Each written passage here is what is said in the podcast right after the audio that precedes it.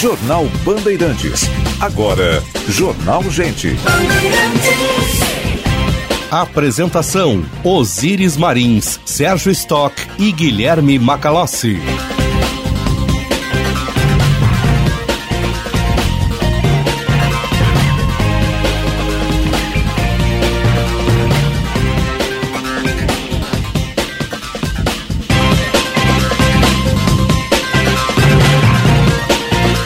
Sinal da Rádio Bandeirantes marcou 9 horas. Temperatura em Porto Alegre, 14 graus. Manhã fria em todo o Rio Grande. Massa de ar frio que cobre o estado do Rio Grande do Sul. E quente na política nacional é. e também na editoria de polícia né, e investigações. Manhã que amanhecemos com a manchete da Folha de São Paulo de desistência de Dória em concorrer à presidência, abrindo caminho justamente para o, o, o governador gaúcho Eduardo Leite, né, que está passando o cargo hoje ao, ao vice Ranulfo Vieira Júnior. E também temos uma operação da quarta Câmara Criminal, a Câmara de Prefeitos, né, que investiga prefeitos, e do Ministério Público, uma importante prefeitura do estado e da região metropolitana, aqui em Canoas, com vários mandados sendo executados nesse momento. Né? E daqui a pouco a gente vai falar, inclusive, com o advogado do prefeito Jairo Jorge, que está envolvido nessas denúncias de desvios de recursos aí eh, que estão sendo apurados pelo Ministério Público nesta operação do GAECO. O Jean Costa está acompanhando. Bom dia, Jean. Muito bom dia, Osíris. Bom dia a todos que nos acompanham aqui neste momento na Rádio Bandeirantes pelo Jornal Gente, Ministério Público do Rio Grande do Sul, por meio da Procuradoria da Função Penal Originária e do Grupo de Atuação Especial de Combate ao Crime Organizado, o GAECO, com o apoio do 1 Batalhão de Polícia de Choque da Brigada Militar, desencadeou hoje pela manhã a Operação Copa Livre. O que, que acontece? Estão sendo cumpridas 81 medidas cautelares contra 24 pessoas físicas e 15 empresas. Sete dessas empresas foram proibidas de contratar com o poder público e seis pessoas afastadas dos cargos. Esta operação tem como foco maior o município de Canoas, aqui na região metropolitana. Medidas cautelares estão sendo cumpridas em endereços comerciais e residenciais, além de instituições e órgãos públicos do município destaco também a capital, São Paulo, São Bernardo do Campo, Barueri, Santana do Parnaíba, Nova Iguaçu no Rio, Niterói também no Rio e Contagem, Minas Gerais, são outros municípios que esta ação também integra. O Ministério Público, a partir das 10 horas e 30 minutos, concede uma entrevista eh, coletiva na sede da instituição, onde falará mais a respeito desta operação Copa Livre, investigando uma organização criminosa estruturada dentro da Prefeitura de Canoas essa ação aí que o Ministério Público, em parceria com o Gaeto, GAECO e outros órgãos, apura. Dentro destes pontos, o Tribunal de Justiça, os íris Sérgio Macalossi, ouvintes espectadores, acabou determinando o afastamento do cargo do prefeito de Canoas, Jairo Jorge. O Ministério Público está investigando possíveis fraudes em contratos da prefeitura. Isto veio por conta de uma medida da quarta Câmara do Tribunal de Justiça aqui do Rio Grande do Sul, determinando o afastamento do prefeito do PSD. A corte acabou atendendo um pedido feito pela Procuradoria dos Prefeitos do Ministério Público do Rio Grande do Sul. Osiris. Tá certo. Obrigado, Jean. Retorno daqui a pouco com mais informações. Operação que ainda está em curso, né? Ainda está em curso essa operação aqui na, na região metropolitana uh, de Porto Alegre, em Canoas, uma das principais, uh, uma das principais prefeituras, né? O Procurador-Geral de Justiça do Ministério Público, Marcelo Lemos, está embarcando de Brasília para Porto Alegre, gravou um áudio explicando um, um, pouco também dessa, da sistemática dessa operação. Vamos ouvir o, o Procurador Marcelo Lemos. Bom dia, é Marcelo Dornelles, Procurador-Geral de Justiça do Ministério Público do Rio Grande do Sul. Estou gravando um áudio porque eu estou embarcando aqui de Brasília para Porto Alegre e porque a operação do Ministério Público ainda está em andamento e nós temos uma coletiva às 10h30 que vai detalhar as questões da operação. O que, que pode já se antecipar, já que as coisas já estão acontecendo e tomaram conhecimento público? Né? A nossa fala tem muito a ver com prestação de contas do nosso trabalho, especialmente a comunidade de Canoas, que está sendo vítima novamente de problemas na área de saúde, especialmente. A nossa operação ela é coordenada pela função penal originária que é uma atividade ligada ao Procurador-Geral de Justiça e coordenada pelo Procurador Ricardo Herbstreit, com o apoio do GAECO nosso e toda a nossa estrutura. Nós estamos sim confirmando o afastamento do prefeito de Canoas, do secretário de Saúde, do secretário de Planejamento e além de outras pessoas envolvidas nessa fraude.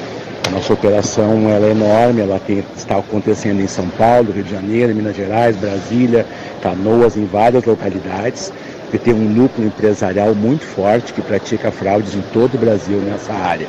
Então nós estamos ajudando a, a enfrentar isso também em vários outros estados eh, brasileiros também está acontecendo isso. Então nós estamos interferindo agora com os afastamentos, foi um período de mínimo de seis meses, estamos colhendo informações e depois vamos encaminhar a denúncia uh, em pouco tempo. Nós, mais detalhes em relação a isso vai ser dado pelos colegas que estão completando, cumprindo a operação às 10h30 no Ministério Público. Tá aí, o áudio enviado, já embarcando de Brasília para Porto Alegre, procurador-geral eh, Marcelo Lemos Dornelles, Marcelo Dornelles, a respeito desta operação que está sacudindo aí a Prefeitura de Canoas com o afastamento determinado pela Quarta Câmara Criminal do prefeito Jairo Jorge. Assumiu a defesa de Jairo Jorge o criminalista Jader Marques, daqui a pouco a gente vai conversar com ele. Bom dia, senhor Sérgio Stock. Bom dia, Osíris, bom dia, Macalossi. Impossível ficar alheio a esses dois temas que movimentam a manhã desta quinta-feira essa investigação que está em curso e as, as ações já determinadas pela Justiça. Ser contra ou a favor é a forma mais fácil, né? A gente não, é, se posicionar contra ou a favor de qualquer fato. Então não tem opinião neste momento e sim acompanhamento da investigação, dos procedimentos, para saber se há realmente é, é, veracidade no que diz o Ministério Público, a investigação até aqui. Mas o fato é que uma operação desse porte, ocorrendo em todo o país praticamente, já não é a primeira vez que envolve setor da saúde, um orçamento que sempre é muito grande nas prefeituras, nos estados, enfim, no, no, no setor público. E Canoas um já foi geral, alvo em outras gestões também. Em outras gestões também. É. E Cachoeirinha também, eh, recentemente, o prefeito Mick Breyer está afastado Gamp, lá. Né? Exatamente, exatamente. Era... Então nós temos que acompanhar esses fatos aí. neste momento, o prefeito Jairo Jorge está afastado por seis meses, né, por determinação eh, da quarta Câmara. Eh, assumiu o vice, né, Nedi, que mudou de partido, inclusive está no Avante agora.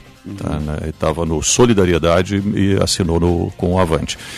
Esse é um fato. O segundo fato que movimenta a quinta-feira também é a desistência de João Dória a concorrer à presidência da República. E aí abre caminho para Eduardo Sabe Leite. Estava né? tudo pronto. Não até... significa que imediatamente ah, é o candidato. Né? Até né? ontem às seis da tarde estava tudo pronto, um ato hoje às quatro, com todos os prefeitos tucanos de São Paulo, tudo Sim. pompa, circunstâncias para ele renunciar e concorrer, né?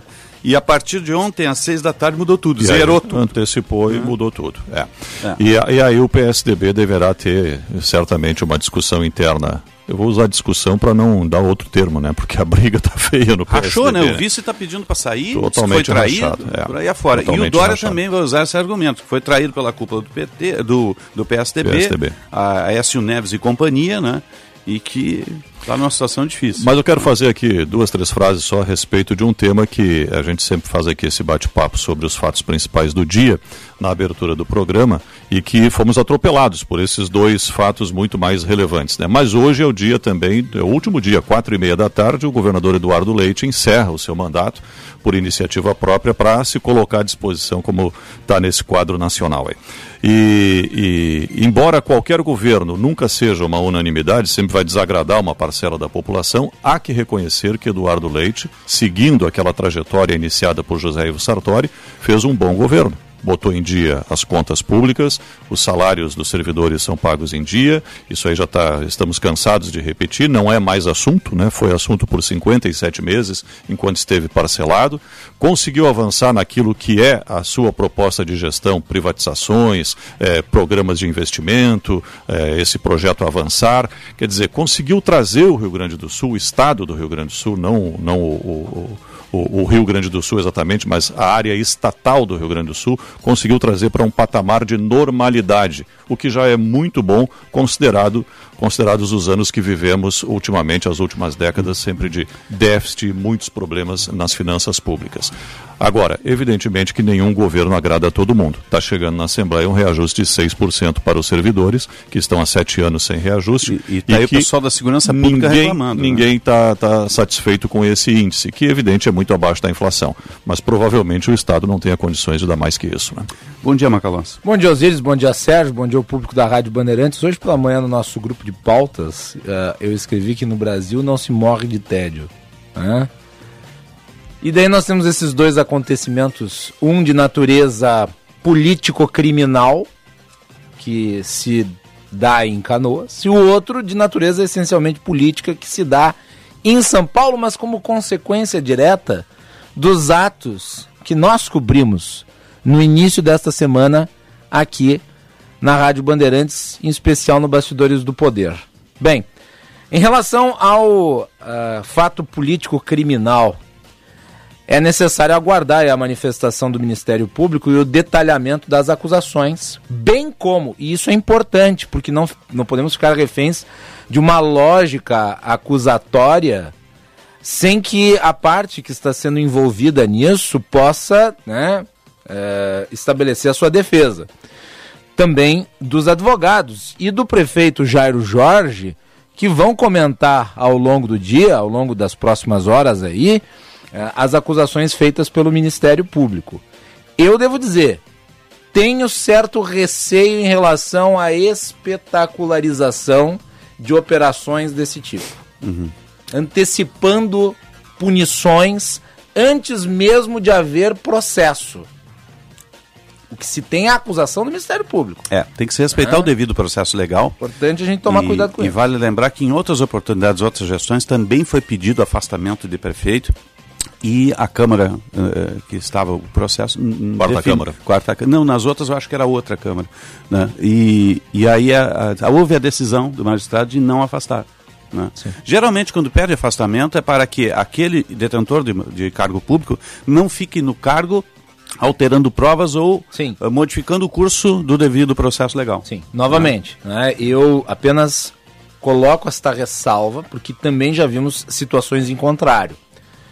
Mas, de qualquer forma, o fato de o juiz ter autorizado indica que havia ali algum indício, algum elemento de risco para o andamento, para o prosseguimento das investigações. E daí a decisão de uhum. afastar preventivamente o prefeito. E o pedido inicial era de prisão do prefeito, foi negado.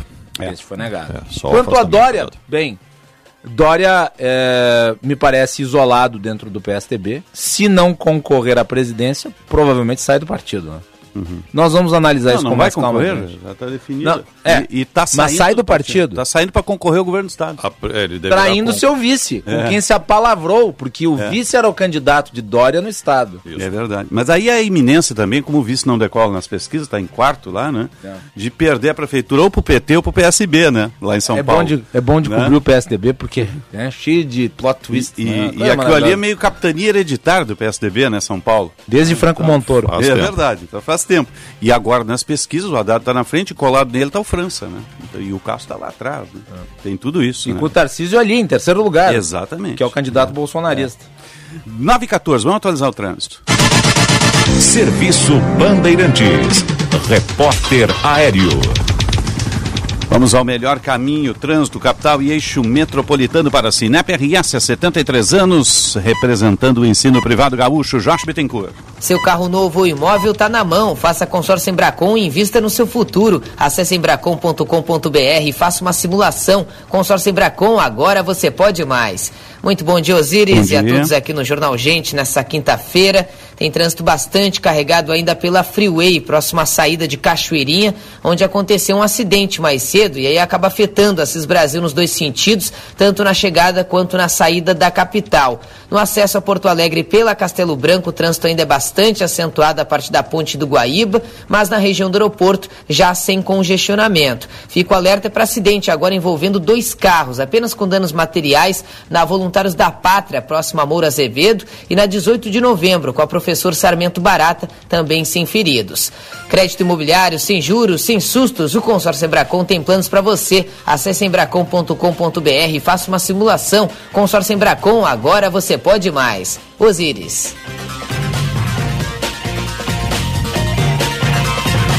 Obrigado, Jorge. Agora vamos ao metrô de superfície, aeroportos e previsão do tempo.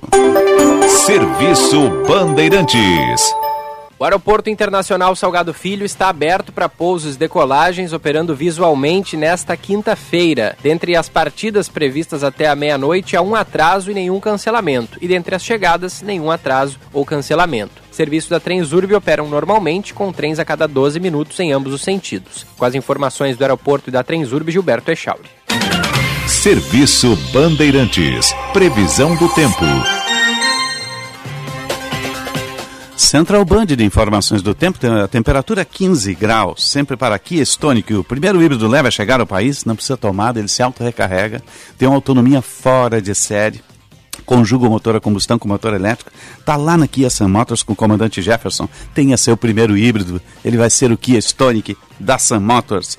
E Rede de Saúde Divina Providência, cuidado amorosa vida. Central Band de informações do tempo, com entrada de frente fria, temperaturas amenas, beirando o frio. Fernanda Nudeman, bom dia. Bom dia, Osíris, Sérgio, Macalós. Bom dia. E também bom dia aos ouvintes do Jornal Gente. As temperaturas por todo o Rio Grande do Sul estão em queda. As mínimas registradas foram de 2 e 3 graus. Isso ocorre devido à massa de ar polar e seco que atua sobre o estado e garante também tempo firme em todas as regiões. Em Porto Alegre, a máxima não passa de 19 graus. Caxias do Sul fica em 17. No norte, Erechim tem máxima de 15 graus. Já Bagé tem previsão de geada no amanhecer dos próximos dias. E a tendência é que o frio se mantenha pelo estado. Da Central Band de Meteorologia, Fernanda Nudeman.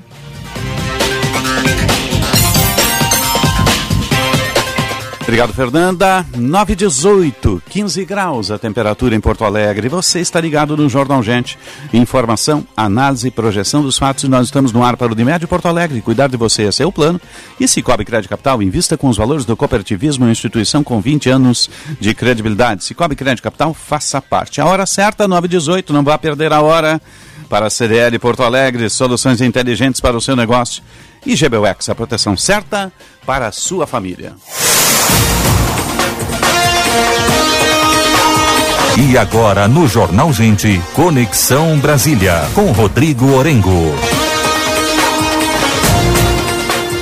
Conexão Brasília, sempre para CRO, uh, sempre para Cindy Lojas Porto Alegre, inspiração para transformar o varejo e Rede Master Hotéis. Cada hotel uma experiência master, masterhotels.com.br ou você liga 0800 707 6444, coloca o código BAND, tem tarifas exclusivas. Aqui, 14 graus, 3 décimos. Bom dia, Brasília. Bom dia, Orengo. Muito bom dia, Osiris. Sérgio Macalossi, bom dia a todos. E caiu como uma bomba. Caiu como uma bomba a história de João Dória. Acabou de se manifestar falando de ditadura, viu? Você é? Ou seja, não negou, né? É, acabou de se manifestar falando aí com uma crítica ao Ministério da Defesa, ainda com um discurso nacionalizado, né? De qualquer forma, o que É que a nota aqui... do 31 de março é mentirosa, né? Pois Essa é, é, E pior de tudo, é assinada por três oficiais generais, um almirante, um general é, e um brigadeiro, né? Aí é complicado, surpre... né? E não surpreende, Osiris, porque é um movimento que a gente sempre vê no dia 31, é, que sempre é assim, né? Ano após ano. E até nos governos de esquerda tinha ali uma nota é. que com certeza era é, assim, mais discreta. Era mais palatável, mas também é. trafegava da mesma linha. Né? É, agora, quando esse assunto vem à tona, eu sempre gosto de lembrar do saudoso doutor Ulisses Guimarães, é, que cunhou a frase aqui é, da promulgação da nossa Constituição, Constituição Cidadã, ele disse que tinha ódio e nojo de ditadura, né? De qualquer ditadura, né? De qualquer não, ditadura. Não. Né? Né? Pa é, é. E passados aí, quantos? 58 anos, né? É. A, ainda tem quem celebre. Aí é brabo, pois né? É. Não dá. Agora, sabe, Osiris, que esse assunto de João Dória, ele caiu como uma bomba. Só para dar uma ideia, que uhum. eu, logo que saiu essa história, né, começou a, começaram a publicar essa história, nossa colega Mônica Bergamo, uhum. Lauro Jardim, é, é, eu liguei para um senador aqui, acordei um senador, e ele tomou um susto. como assim? Que história é essa? O governador vai vai se descompatibilizar hoje à tarde, né? Mudou é tudo, é na noite. E, e, aí ele, não, não, não deixa, deixa, deixa eu ligar aqui para meus colegas, eu não estava sabendo dessa história. Então eu, eu informei o, governa, o senador aqui, ele tomou um susto. Mas até a avaliação aqui de parlamentares no Congresso Nacional, da bancada da Tucana, tanto na Câmara quanto no Senado, diante dessa surpresa, é que isso obviamente abre um caminho para uma construção de uma terceira via, é, aí de uma aliança, é, e um protagonismo do governador do Rio Grande do Sul, Eduardo Leite. É, então abre-se um caminho para ele e ele passa a ser a bola da vez aí mas, em uma terceira via. Da, mas, Orengo, daí o, o Dória ficaria como candidato então à reeleição no estado de São Paulo, mas acho que não pelo PSDB. Pois é. Ou ficaria é, no PSDB? Não, a, a, ideia é ele ficar no PSDB. O problema e o é vice? o seguinte... É, e, o vice é que vai sair. Né? O vice sairia. É, o vice sai. É, é, e, e outra coisa, é, há um movimento lá de muita irritação, obviamente, dos aliados do vice, é, é, Rodrigo Garcia, até com a possibilidade de, de um processo de impeachment de João Dória lá na Assembleia Legislativa. Então, realmente. ah, mas isso não cabe. Impeachment por quê, né? Uma questão partidária. É, uma questão né? interna partidária. Não envolve a, E- a e- administração E pública. Orengo é do foro dele. Concorrer é o que ele pe- pensar que tem que concorrer, né? Tem isso também, Pois é. né? Agora, agora a, gente, a gente nota, Osiris, que assim, é um movimento sintomático de uma grande dificuldade de construção aí de um caminho É, além dessa da terceira via, né? Da É. terceira via. Ah, Na realidade, o Dória está tá mostrando espírito público, né? Vai abrir caminho para o Eduardo Leite. Né? Ah, e, e, assim, é uma terceira via que não decola, é impressionante, é uma dificuldade tremenda, né? Surge ali Sérgio Moro com grandes possibilidades de crescer e morre na casca, é, não consegue decolar, já está atrás de Ciro Gomes em, em, em- em pesquisas, né? Então, isso vai mostrando uma grande dificuldade, né? É um sintoma dessa dificuldade de romper essa polarização, mas se abre um caminho agora para Eduardo Leite tentar fazer o que ele nos falou aqui na entrevista, na última Uhum. entrevista, que era buscar o que ele chamava de centro democrático para construir uma aliança, porque até agora essa aliança não, não fechou. É, temos, ele- lá temos o candidato do MDB, que é a Simone Tebet, não decola.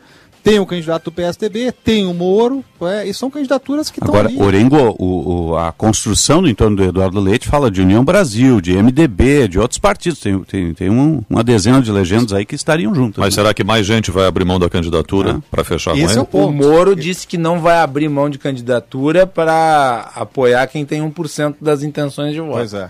Pois é. Agora poderia, e essa é uma conversa aqui em Brasília que a gente já ouve de algum tempo, né? Poderia abrir um caminho para uma saída honrosa de Sérgio Moro. né? Já que ele não embalou, ele tem dito, e claro, não pode falar nada diferente, que não abre mão de uma Mas candidatura. o ego é gigante, né. Orengo? Né? É, mas pelo menos abriria um caminho Sim. para ter uma justificativa do abandono de uma candidatura. É, por quê? Sérgio Moro teria lá uma eleição praticamente garantida ao Senado, né, por- pelo Paraná. É, ou um cargo lá, até um, o deputado federal, é, resta saber se ele quer isso. Né? Ele Mas a esposa que dele não. vai a deputada federal? Pois é, tem, tem esse ponto, né? Tem lá é, Deltan Dallagnol, né? O que se constrói a possibilidade da esposa ir para em São Paulo. É, lá no Paraná tem Deltan Dallagnol, né? Que vai ser um, um puxador de votos fortíssimo dessa chamada ala lavajatista, né? Poderia se abrir um caminho para Sérgio Moro ser candidato ao Senado. Obviamente ele sempre vai negar. né? Quem está concorrendo não pode abrir nenhuma possibilidade para isso, né? Mas é um cenário que pode se construir, né? A grande novidade desse processo todo é que Eduardo Leite passa a ter um protagonismo enorme diante de uma desistência de João Dória. É o nome da vez, é a bola da vez. Surge como uma novidade, obviamente não está pontuando bem nas pesquisas, mas é alguém que precisa ser conhecido também. Poderia ser um empurrão para mostrar se é, tem viável espaço, ou não. né? Tem, espaço. Tem espaço. Tem espaço. Orengo, estão te chamando no outro estúdio aí, meu amigo. Um abraço, bom trabalho. Grande abraço, até mais. Sempre alerta aí, hein? Sempre alerta. 925, 15 graus, 5 décimos a temperatura em Porto Alegre. Você está ligado no Jornal Gente. Informação, análise e projeção dos fatos. Jornal Gente. As obras de investimentos em reestruturação prosseguem no Divina em 2022. Já começaram as reformas nas alas de internação e no bloco cirúrgico para oferecer ambientes mais confortáveis e acolhedores. Outras novidades previstas são o Hospital Dia e um centro oncológico. Ainda em 2022, o Divina abrirá mais 10 leitos de UTI. Os investimentos cumprem o propósito de cuidado amoroso à vida da rede de saúde Divina Providência. A Transurb está na mira da privatização. É a entrega de bilhões de patrimônio público a empresas que colocam o lucro acima das pessoas. No Rio de Janeiro, onde o metrô é privado, os acidentes são constantes e a passagem custa R$ 5,80. É a mais alta no país. É isso que você quer para a Transurb? Um outro modelo de transporte é possível. O Sindmetrô RS defende um serviço de qualidade com investimento público e retorno para a sociedade. Defenda o trem público. Uma campanha do Sindmetrô RS, privatizar é o fim da linha. Se você é engenheiro e ainda não é sócio do Senge, está perdendo muitos benefícios. Venha fazer parte de uma entidade que luta pelos seus direitos e ainda garante vantagens e descontos especiais. Tem planos de saúde, cursos de qualificação, compra de veículos, previdência, orientação para empreender e muito mais. Acesse senge.org.br e associe-se. Senge RS 80 anos. Nosso maior projeto é você. Em um momento de instabilidade de mercado, invista seu dinheiro com quem oferece segurança em dobro e rentabilidade sem riscos.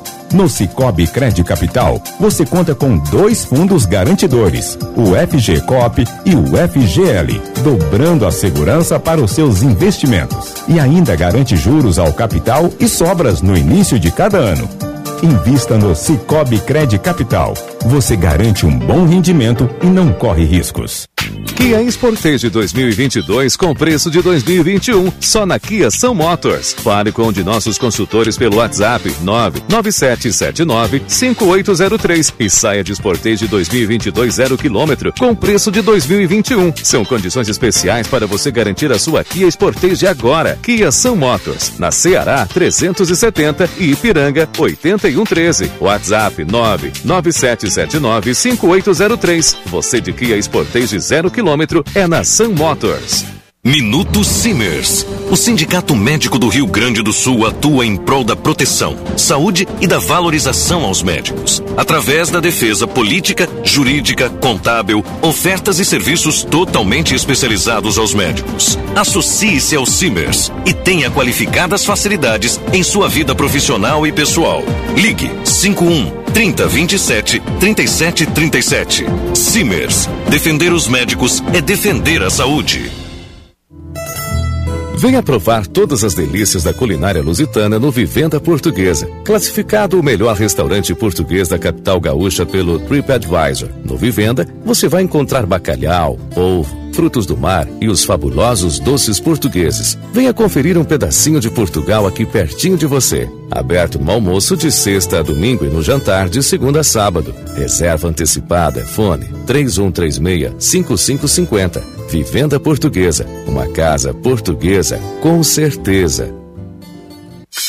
Bandeirantes. Jornal Gente.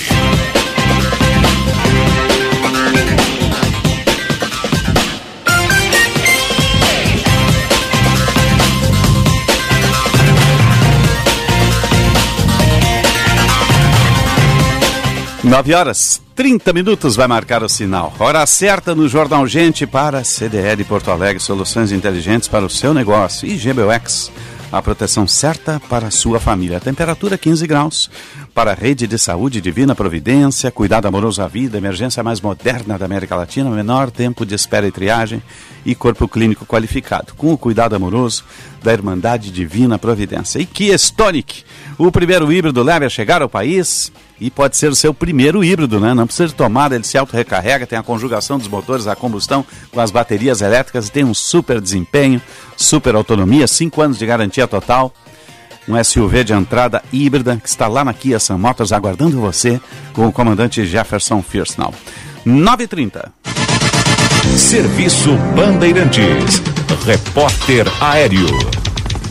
Vamos ao trânsito capital e eixo metropolitano, sempre para Cinep RS, há 73 anos representando o ensino privado gaúcho, Josh Bittencourt. Dica do dia Seresta. O trânsito para, mas as pulgas não param nunca. A coleira Seresta oferece proteção duradoura contra pulgas e carrapatos em cães e pulgas em gatos por até oito meses. Mais cedo, dois carros bateram na Voluntários da Pátria, próximo a Moura Azevedo. Acidente sem feridos, mas um dos veículos vai ter que ser retirado pelo guincho, por isso ainda tem bloqueio parcial. Na Salgado Filho com a Doutor Flores também teve acidente envolvendo dois carros, mas apenas com danos materiais. E na Freeway o trânsito já normalizado na saída de Cachoeirinha, onde teve acidente mais cedo no sentido capital. Dica do dia Seresto: seu pet busca bolinha na grama e esconde as coisas na terra, então ele precisa de Seresto, a coleira que protege contra pulgas e carrapatos em cães e pulgas em gatos por até oito meses. Osíris.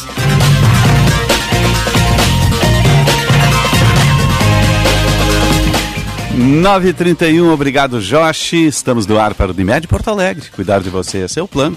Cicobi Crédito Capital, invista com os valores do cooperativismo, uma instituição com 20 anos de credibilidade. Cicobi Crédito Capital, faça parte. Para você que está ligando o rádio agora, já está estampado aí nos principais jornais do país, nos principais portais. O governador de São Paulo, João Dória, uh, comunicou que desiste de tentar a presidência da República, iria se desincompatibilizar hoje, né? Ia sair do governo hoje, mas vai permanecer no cargo. Tudo indica que para concorrer à reeleição, abrindo espaço justamente para o governador Gaúcho, que está saindo hoje, né? Vai passar o cargo para o vice, né? justamente para uh, a construir o, o, seu nome para a presidência da República. Né? O dia que amanheceu com frio, né? E lembrando também, para quem também está ligando o rádio agora, temos uma operação ainda em curso operação do GAECO, do Ministério Público, desvio de recursos em prefeitura, na prefeitura de Canoas, aqui na região metropolitana de Porto Alegre. E a quarta Câmara Criminal uh, definiu pelo afastamento do prefeito Jairo Jorge. Daqui a pouco a gente vai conversar com o advogado Jader Marques, que representa o prefeito. E com as baixas temperaturas, nós temos o Eduardo Carvalho lá na Serra. Não sei qual é o município que ele está, ausentes, Gramado ele está? Está em Gramado? Não é tão frio assim, né? Está mais acima ele pode ir, né? Bom dia, Eduardo Carvalho. Fala Osiris, muito bom dia para você, para o Sérgio Macalossi, todos que nos acompanham aqui na Rádio Bandeirantes. Eu falo direto de Gramado, 6 graus por aqui, temperatura muito baixa, faz muito frio. Tirei aquele casaco de inverno do armário porque olha, está fazendo bastante frio por aqui. E um frio que chega bem cedo. Não se esperava tanto uh, temperaturas tão baixas nessa época do ano, afinal nós estamos uh, ainda finalzinho de março, último dia, mas temperaturas já por aqui muito baixas por conta de uma frente fria que veio da Argentina e está fazendo as temperaturas despencarem em todo o estado. As mínimas devem ser abaixo dos 10 graus em diversos municípios no Rio Grande do Sul, nessa quinta, sexta e também no sábado, principalmente ali no horário da madrugada, que a gente sabe fica ainda mais frio. Aí no domingo a expectativa é que as mínimas já comecem a subir um pouco. Osiris. A gente está bem aqui no centro da cidade, na frente da paróquia São Pedro, onde tem um termômetro que, como eu mencionei, nesse momento marca 6 graus. E acredindo os turistas, eles vêm aqui, batem fotos. Tem bastante gente na cidade, a cidade está movimentada. Ontem e eu e o cinegrafista Rogério Aguiar da Band TV passeamos aqui pela cidade de Gramado, conversamos com as pessoas. O pessoal está nos restaurantes, está procurando é, os pontos turísticos da cidade também. Está realmente movimentado, tem muita gente que veio para cá esperando um friozinho, mas não um frio tão intenso quanto esse, viu, Osiris? Afinal, 5 graus, 6 graus nessa época do ano, uh, ninguém está esperando por aqui. Claro, cidade que está toda decorada já pensando na Páscoa, que é uma data muito importante para Gramado. Tem ovos de Páscoa espalhados, coelhinho, as lojas de chocolate também todas equipadas para receberem os turistas. Tá bem bonito por aqui. Agora faz sol aqui em Gramado, temperatura de 6 graus, mas o dia muito lindo, o solzinho dá uma quebrada também nesse frio, ajuda um pouco uh, na sensação térmica, viu, Osiris? A gente volta com mais informações ao longo da programação. Um abraço para vocês. Um abraço bom frio aí, meu amigo, tá? Te agasalha. 9,34,5, 15 graus, 7 décimos a temperatura. Eu sempre digo que o frio é bom para quem tem dinheiro. Osiris. Quem não tem, quem logo tem em seguida tem né? a campanha é. do agasalho aí para ajudar boa, as né, pessoas, né, né? O mundo pegando fogo e o Eduardo tá lá em Gramado. Oh, coisa Vou boa. te dizer que ele preferia estar tá aqui, hein? Correndo atrás da operação do Gaeco aí. Mas coube a escala que ficasse com, com o Jean Costa. Um abraço para vai retornar. Ana Weber também tá lá na prefeitura de Canoas. Nesse momento estão pegando computadores, documentos, recolhendo a, a ação que ainda está em curso na prefeitura. Daqui a pouco a gente vai, vai ampliar essas informações todas, né? Agora, o cenário nacional político instigante começa a se desenhar, né? Rifar o vice lá em São Paulo, né? o Castro esse. Né? Sobrou para o vice. Sobrou para o vice. Esse aí vai sair do partido, né? Mas o, o Dória deve ficar, mas sai disparando também. Está culpando o Écio Neves, a cúpula, não sei quem mais, né? E por aí Até afora. quando o governador aqui do Rio Grande do Sul decidiu ficar no PSDB, ele ah, já tinha sinalização, tinha né? sinalização tinha. de que teria o apoio da maior parte tinha do partido sinal verde, para a sua não, pretensão nós nacional. Vamos contigo. Vamos Aliás, antes de ele antes de ele é, concretizar a sua saída, que estava tudo ajeitado para ele ir para o PSD, foi divulgada uma carta de é, um, um conjunto muito grande de lideranças do partido aqui do estado e de fora, pedindo para que ele ficasse. É. E a ida para o Ele PS... fica subsidiado por isso. É. A ida para o PSD de Kassab e a proximidade de Kassab com Lula, que sempre era uma espécie de um fantasma que estava ali ao redor, porque Eduardo Leite por si só não provavelmente não faria uma aliança nesse momento com o PT, é, muito provavelmente seria algo assim para meio que desestruturar o PSDB, porque Dória não decolou nas pesquisas e Eduardo Leite sairia do PSDB, o PSDB ficaria sem uma opção da tal terceira via.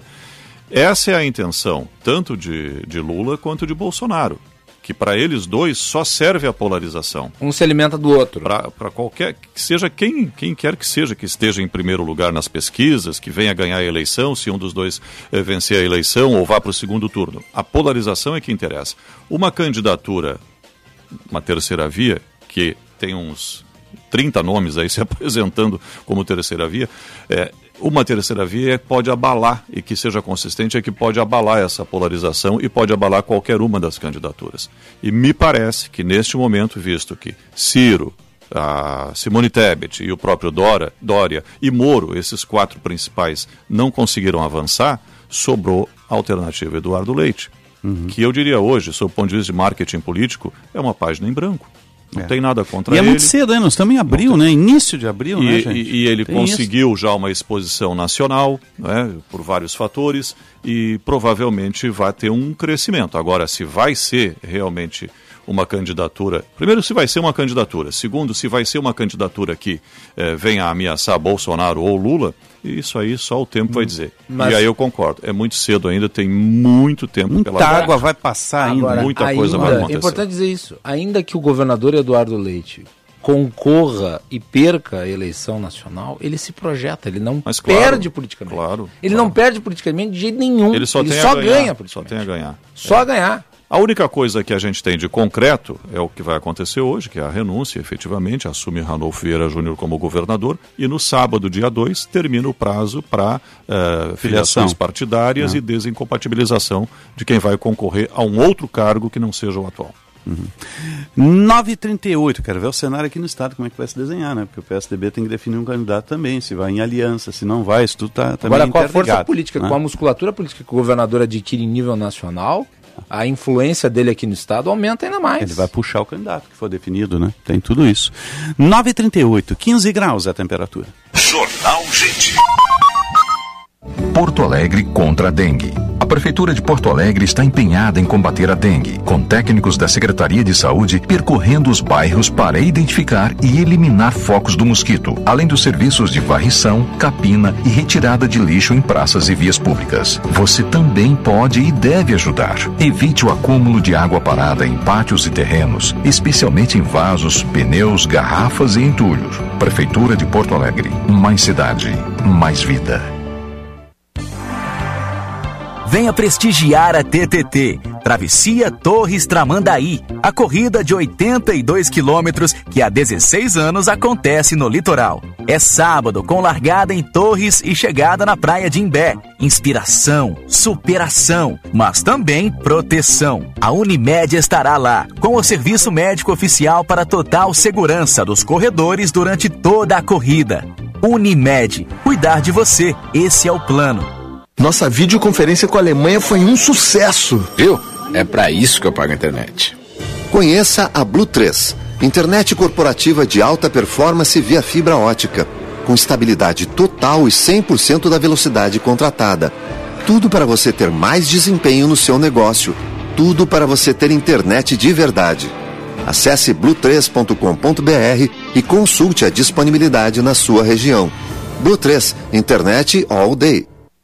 Economize já. Diminua sua conta de luz e aumente os negócios da sua empresa. Venha para Espaço Luz e saiba como gerar sua própria energia de maneira sustentável, com qualidade e garantia que só a número 1 um em energia solar do Rio Grande do Sul pode te oferecer. Acesse espaçoluzenergia.com.br e saiba mais. Pensou em energia solar? Pensou Espaço Luz, a número 1 um em energia solar no Rio Grande do Sul.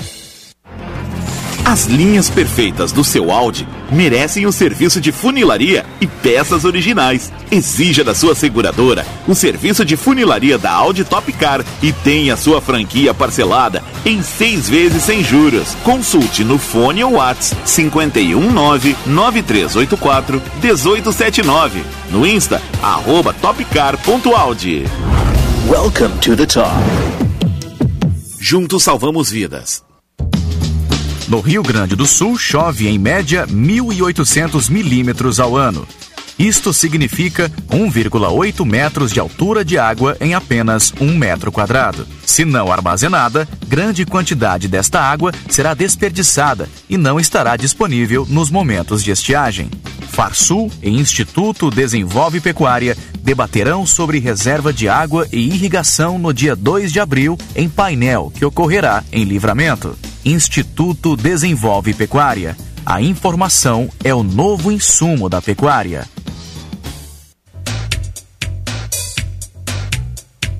Já sabe como funciona o Tesouro Direto? A Fê Comércio descomplica para você. Criada em 2022, o investimento ganha cada vez mais adesão do público. De forma resumida, investir no Tesouro Direto equivale a emprestar dinheiro para o governo, que se compromete a devolver esse dinheiro remunerado com juros na data combinada. As regras que determinam a remuneração do título, bem como os fluxos de pagamento dos juros, já são conhecidas no momento da compra, o que define o Tesouro Direto como investimento de renda fixa, com opções de rentabilidade pré-fixada e pós-fixada. Para saber mais sobre economia, finanças, gestão e negócios, segue lá no Instagram, arroba Fecomércio RS.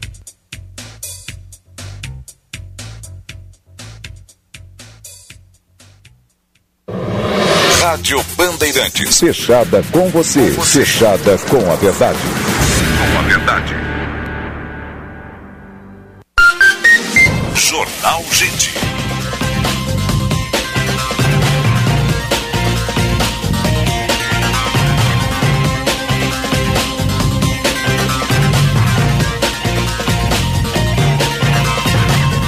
Nove quarenta e meio, 15 graus, 6 décimos a temperatura. Você está ligado no Jornal Gente, informação, análise, projeção dos fatos. Rapidamente, vamos lá para a Prefeitura de, de Canoas, onde ocorre a operação do GAECO do, do Ministério Público, né, em função de eh, denúncias de desvio de recursos. A Ana Weber está por lá. Ana Weber, bom dia. Bom dia, Osiris. Bom dia, Sérgio. Bom dia, Macalossi. Todo dia, mundo que dia. nos acompanha. Aqui em frente à prefeitura, o pessoal do Sim Saúde está fazendo um protesto pacífico ah, contra a prefeitura de Canoas, contra a gestão da prefeitura. Nesse momento, a- o Ministério Público está fazendo diligência, diligências dentro da prefeitura de Canoas. Eles devem passar a tarde inteira aqui. Daqui a pouco o pessoal vai estar. Vamos dar uma ouvida aqui no pessoal falando. O pessoal se aproveita também, né? Eh, Ana, o pessoal, do, a, a Força Tarefa do Ministério Público ainda está na Prefeitura, né? É, acho que a Ana não está ouvindo. Nesse momento, e aí? Colocou o celular. Nesse momento, o representante do sindicato, o Júlio, está falando sobre Ana? Hum. as reivindicações que eles têm desde o primeiro mandato do, do, do prefeito Jairo Jorge. Eles estão aqui na frente da prefeitura, eles estão em relação principalmente ao contrato com a GAMP no Hospital Universitário de Canoas. Osiris, eu não consigo te ouvir. Sim, tá certo. Feito o registro, Ana, depois a gente volta com você aí, você traz informações do que está fazendo a Força Tarefa dentro da Prefeitura de Canoas. Seguida, o 945, está chegando na sequência aí o repórter Bandeirantes, né? Mas é, é no mínimo estranho que já tem um protesto na frente da Prefeitura em meio a uma operação, né?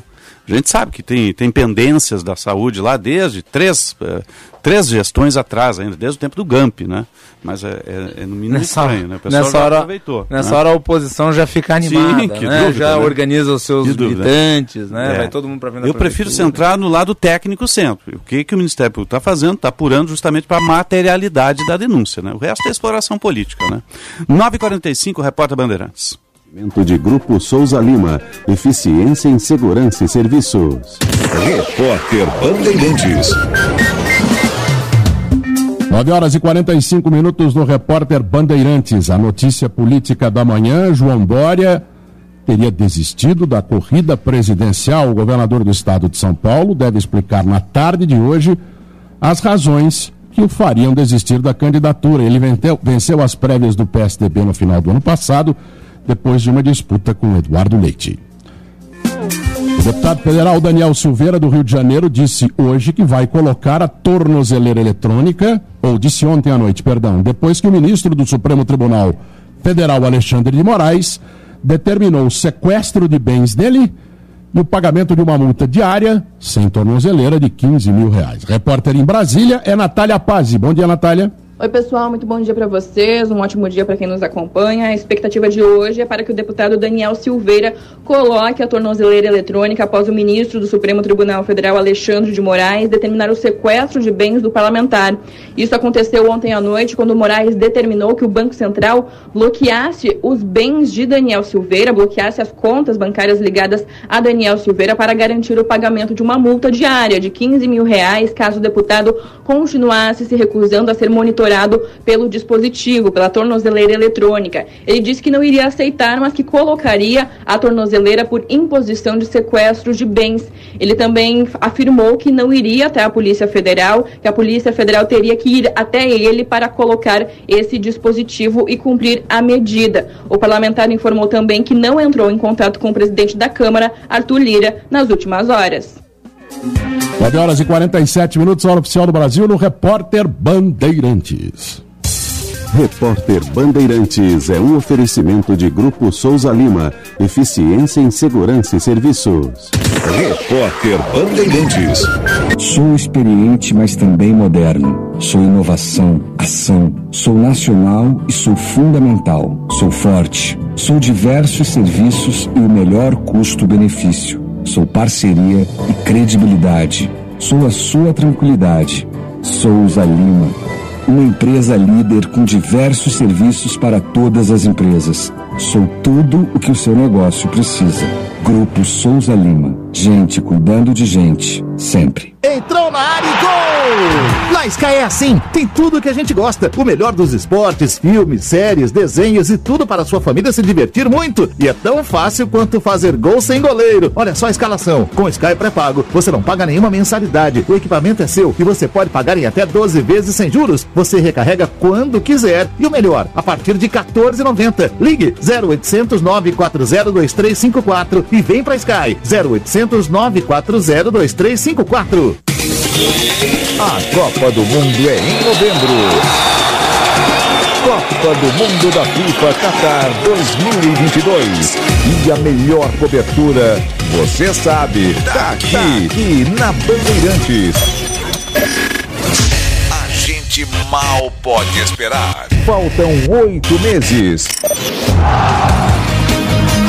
Oferecimento Sorridentes. Ortodontia é na Sorridentes. Sorriso de primeira e de verdade. Agende uma avaliação. Filco. Tem coisas que só a Filco faz para você. Água Esferrier. Sua sede pede água. Sua saúde pede Esferrier. Alcalina, pH 10 e Vanádio. E Euro 17 Crédito. O seu correspondente bancário. euro17.com.br. Repórter Bandeirantes. Rede Bandeirantes de Rádio. Jornal Gente.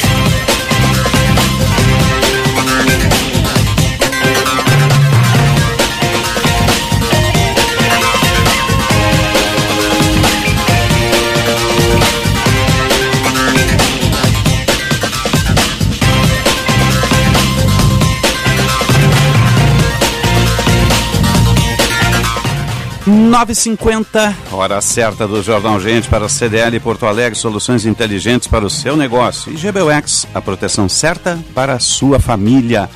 A temperatura 15 graus, céu azul pintado de azul na capital dos gaúchos. Você está ligado no Jornal Gente, informação, análise e projeção dos fatos. A temperatura para Kia Stonic, primeiro híbrido a chegar ao país, um híbrido leve que conjuga o motor a combustão com as baterias elétricas. Você tem um super desempenho, uma super economia com o melhor pacote tecnológico da indústria automotiva mundial. Está lá na Kia Sun Motors com o comandante Jefferson Fierce. Não, não precisa tomada, ele se auto-recarrega. Por isso, híbrido. E rede de saúde divina providência, cuidado amoroso à vida. Vamos atualizar o esporte.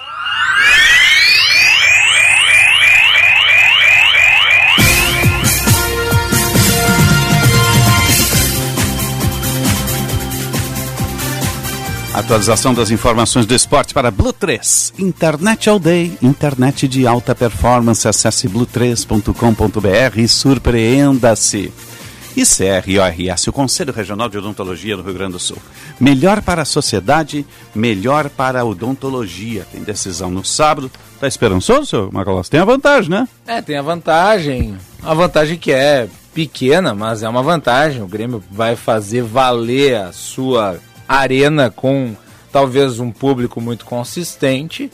E nessa hora a tradição também ela é uma vantagem apesar de o Ipiranga ser um time respeitável, fez um tá com grande a mão na trabalho. taça, né? O Grêmio tá com a mão na tá, taça. Tá, tá, claro, Hum. o Grêmio é o favorito. Agora, o Ipiranga tem que se reconhecer. fez um grande trabalho. Com todo o respeito ao Ipiranga, o Baita Grêmio, time, o Grêmio time vai... organizado, tem que se valorizar eh, um trabalho bem executado no interior, porque é um exemplo, inclusive para outras equipes. É, não tem jogo jogado, hein, gente? Não, não tem, Não mas tem. é muito difícil que o Ipiranga consiga reverter o placar, né? Muito difícil. Pode ser que até faça um gol, mas o Grêmio tem, apesar de não, de não 1 a viver 0 um bom momento, né? não viver um Então. bom momento, não, mas o Grêmio ganhou o jogo. É diferente do São Paulo ontem, que botou três no Palmeiras, Eu acho né? que o Grêmio ganhou o jogo. São Paulo estava 3 a 0 o Palmeiras ressuscitou com um golzinho, né? Volta vivo pro jogo do, do Allianz, né? Impressionante como um gol muda tudo. Tudo. né? Ainda mais um time como o Palmeiras, que tem É. densidade, vai ter a volta do Danilo. E, e aí vai poder jogar pelo 2 a 0 para ir pros pênaltis. O difícil é não levar gol do Caleri, né? Tem isso O também. Grêmio vai ganhar de 2 a 0 Faça aqui Palmeiras meu hoje é o melhor time de São Paulo, né? É, o E melhor um- time do país, o E um Palmeiras. dos né? melhores do país. É, É, coloca o Flamengo, Ontem os grandes Palmeiras. caíram, né? O Fluminense deu 2 a 0 né? Show do Cano lá e do, do Abel Braga na montagem da equipe, né? No esquema tático, 2 a 0 no Flamengo, natural, né? E o São Paulo numa intensidade absurda. Eu assisti o jogo, olha, o Rogério Ceni botou um esquema em campo para pressionar, manteve a bola, teve 67% de posse de bola. Olhei o time do São Paulo e pensei, puxa vida, por que, que os nossos aqui não jogam assim, né? Nesta intensidade, o preparo físico deles e o sangue no olho era um troço fora de série. O Palmeiras não respirou no, no segundo tempo conseguiu um gol lá para se manter vivo, né? Eu queria ver aquele, aquele tipo de esquema, aquele sangue nos olhos aqui no Inter e no Grêmio. Sério mesmo. É, eu Aqui é só lágrimas E nos olhos. outra, intensidade. Não tem jogador morrendo aos 10 minutos do segundo tempo. Não. Os caras, olha, correndo. Que não tem correndo mesmo. sangue nos olhos dos jogadores, tem lágrima nos olhos dos torcedores. Dos torcedores, é, verdade. exatamente. Vamos começar aí, vamos atualizar as informações com o Matheus Dávila e o Pedro Oliveira. O Grêmio volta a treinar hoje visando o confronto contra a equipe do Ipiranga. Diego Souza é o grande problema. O jogador sentiu a coxa e deve ficar de fora da decisão. Na tarde de ontem, ele realizou exames médicos, mas a divulgação sobre o resultado não foi feita por parte do Grêmio. Se ele não tiver condições, o técnico Roger Machado tem uma opção óbvia, que é a escalação de Churim ou uma mudança. No treino de ontem, o técnico acabou conversando com Gabriel Silva e ele pode aparecer como uma opção. Assim, quem mudaria de função seria Elias, jogador que se fixou como um meia pela esquerda, um ponta pela esquerda. O técnico ainda ganha Ferreira, que não tem minutagem suficiente para começar o jogo. É um atleta que ainda se ressente do ritmo de jogo. O tricolor fez uma proposta oficial para ter Elkson e agora aguarda a resposta. O centroavante é o objetivo para a disputa da Série B que começa na próxima semana. Informações do Grêmio com o repórter Diogo Rossi. Dica do dia. O Internacional faz mais um treino na manhã desta quinta-feira. Treino que terá a primeira parte aberta para a imprensa. Ainda ontem, o Colorado fez um jogo treino contra o Cruzeiro do Rio Grande do Sul.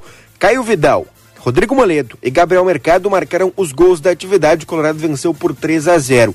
Os titulares fizeram um trabalho em separado em outro campo do CT Parque Gigante. O time de Cacique Medina se prepara para enfrentar o 9 de outubro na próxima quarta-feira na estreia da Copa Sul-Americana na Colômbia, às nove e meia da noite. O Colorado tem uma negociação avançada com Paulo Autuori para ele ser o coordenador técnico da equipe.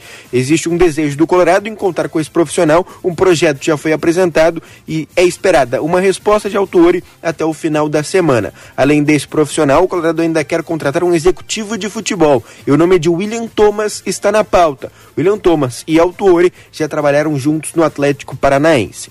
Paulo Brax, ex-executivo de futebol do Colorado, postou uma despedida nas suas redes sociais e se disse decepcionado com a política do clube. No entendimento do ex-executivo, os problemas externos acabaram atrapalhando no processo interno do Colorado. Com as informações do Inter, falou o repórter Pedro Oliveira.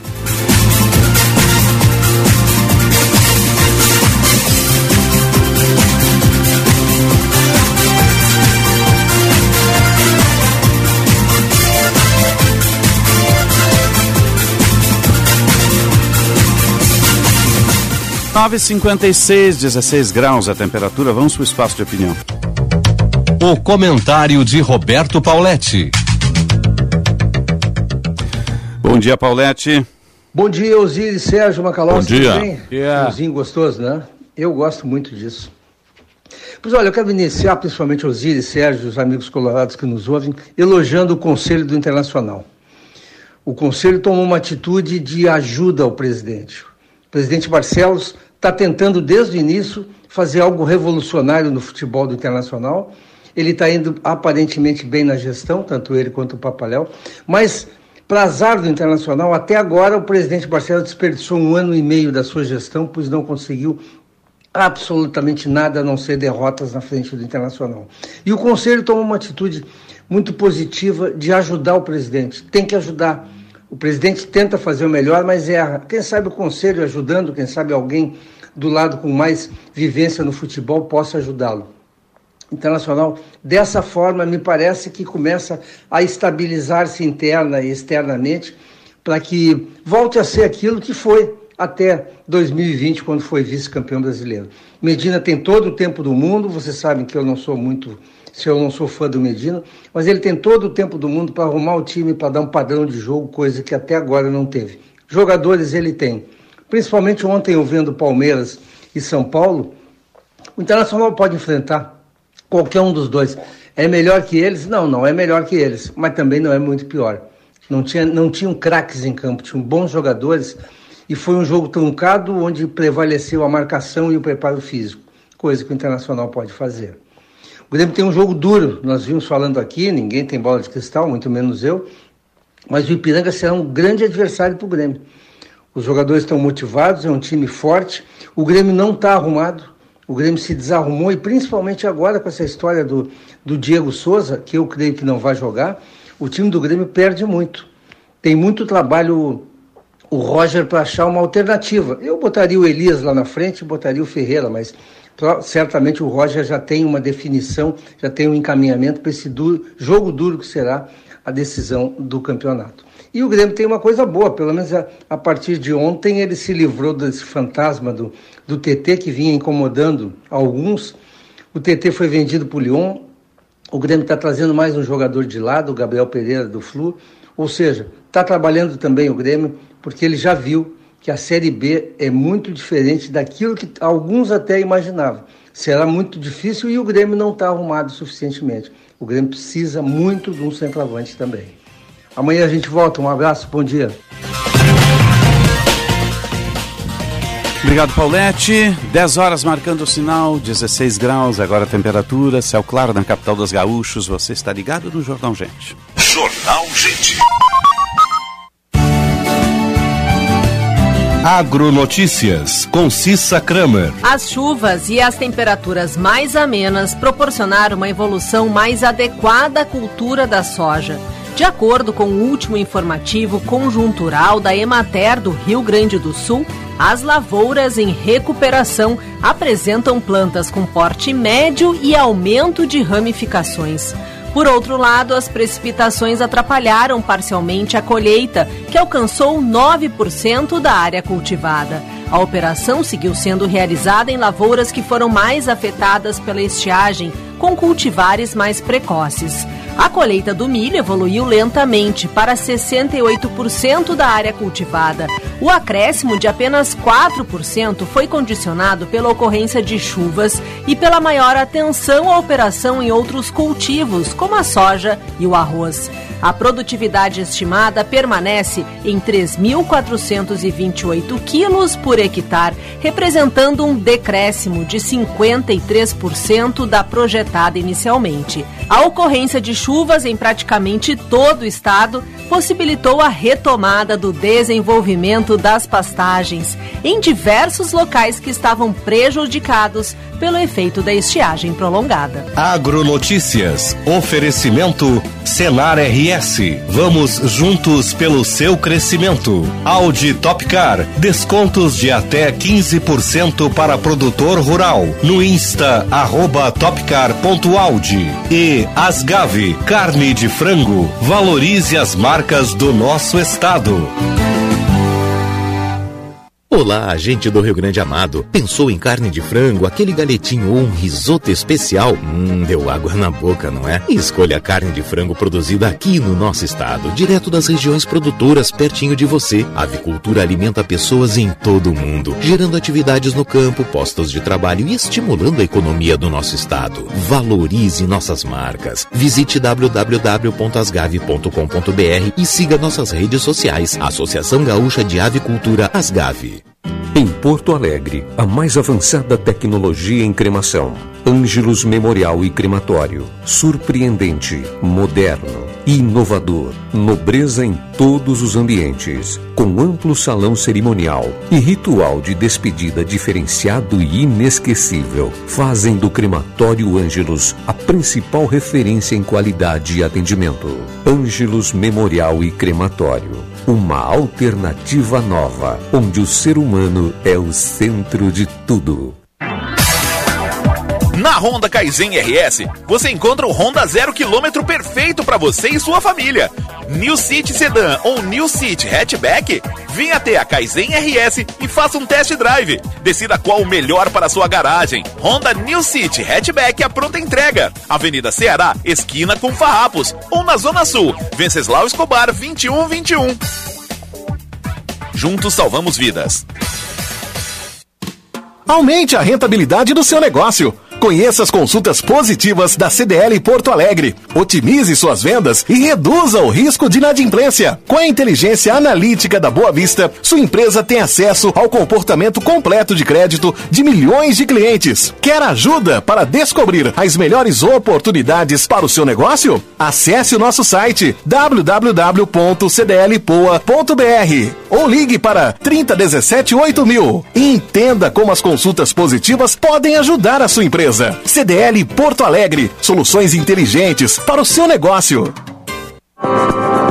Momento Cinep RS.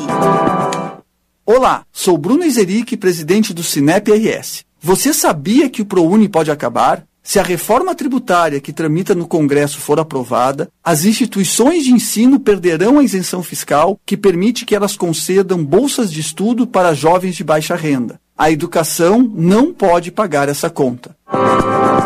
Momento Cinep RS. Bandeirantes. Jornal Gente.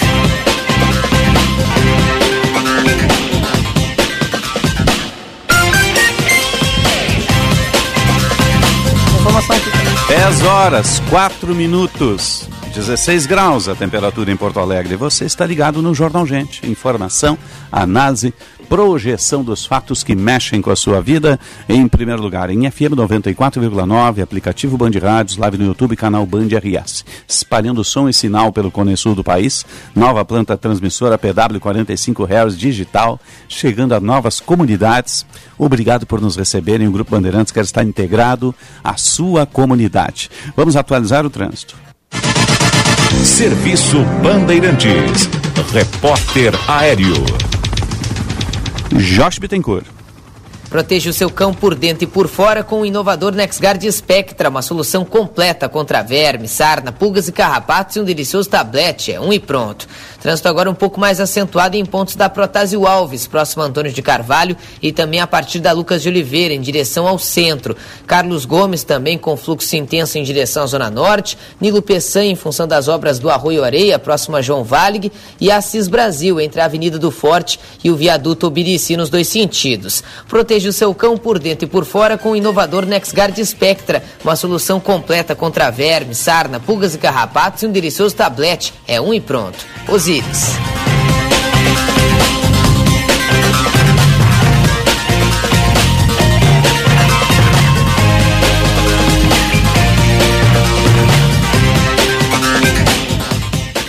Dez e seis, 15 graus 9 décimos, a temperatura em Porto Alegre desde a da madrugada, uma operação do GAECO do Ministério Público está aí na Prefeitura de Canoas. A alguns mandados sendo executados, o prefeito foi afastado, outros secretários também. O Jean Costa vai reatualizar essas informações para a gente agora. Jean, por favor. Osíris, então, lembrando aqui ao nosso ouvinte e espectador que nos acompanha na Rádio Bandeirantes e também pela live do YouTube, dentro dessas 81 medidas cautelares contra 24 pessoas físicas e 15 empresas na chamada Operação Copa Livre de combate ao desvio de recursos públicos, é, essa investigação ela está envolvendo, entre outros fatos, contratos na área da saúde. De acordo com o Ministério Público, sete das empresas foram proibidas de contratar com o poder público e seis pessoas afastadas dos cargos. Além do prefeito Jairo Jorge, o, estão afastados os secretários municipais da Saúde, Maicon Lemos, e o do Planejamento e Gestão, Fábio Canas. Medidas são cumpridas em Canoas, além aqui da capital gaúcha, nas cidades paulistas de São Paulo, São Bernardo do Campo, Barueri e Santana do Parnaíba, no Rio de Janeiro, em Nova Iguaçu e Niterói, e em Contagem, município de Minas Gerais. Dentro de alguns minutos, o Ministério Público concede uma entrevista coletiva para esclarecer as informações ao longo de toda esta operação que ocorre desde a madrugada. A gente segue acompanhando por aqui porque há um contraponto já, viu, Osiris? O advogado de defesa do prefeito de Canoas, é, o advogado Jader Marques, acabou se manifestando, dizendo que, entre aspas, o prefeito dará todas as explicações e se prestará e prestará todas as informações como faria se fosse solicitado pela forma não violenta. Vai buscar também acesso às investigações e, no momento oportuno, dará a devida manifestação sobre as medidas que serão tomadas. Então, dentro de alguns instantes, nós retornamos com mais informações a respeito do fato, mas ordens judiciais já foram cumpridas na sede da prefeitura e também no apartamento do chefe do executivo em Canoas, onde inclusive, os íris ouvintes, espectadores, a entrada do prédio precisou ser arrombada pela polícia. Opa, Olha só. Jean, obrigado pelas informações. Você volta do, do Ministério Público aí com a coletiva, no caso.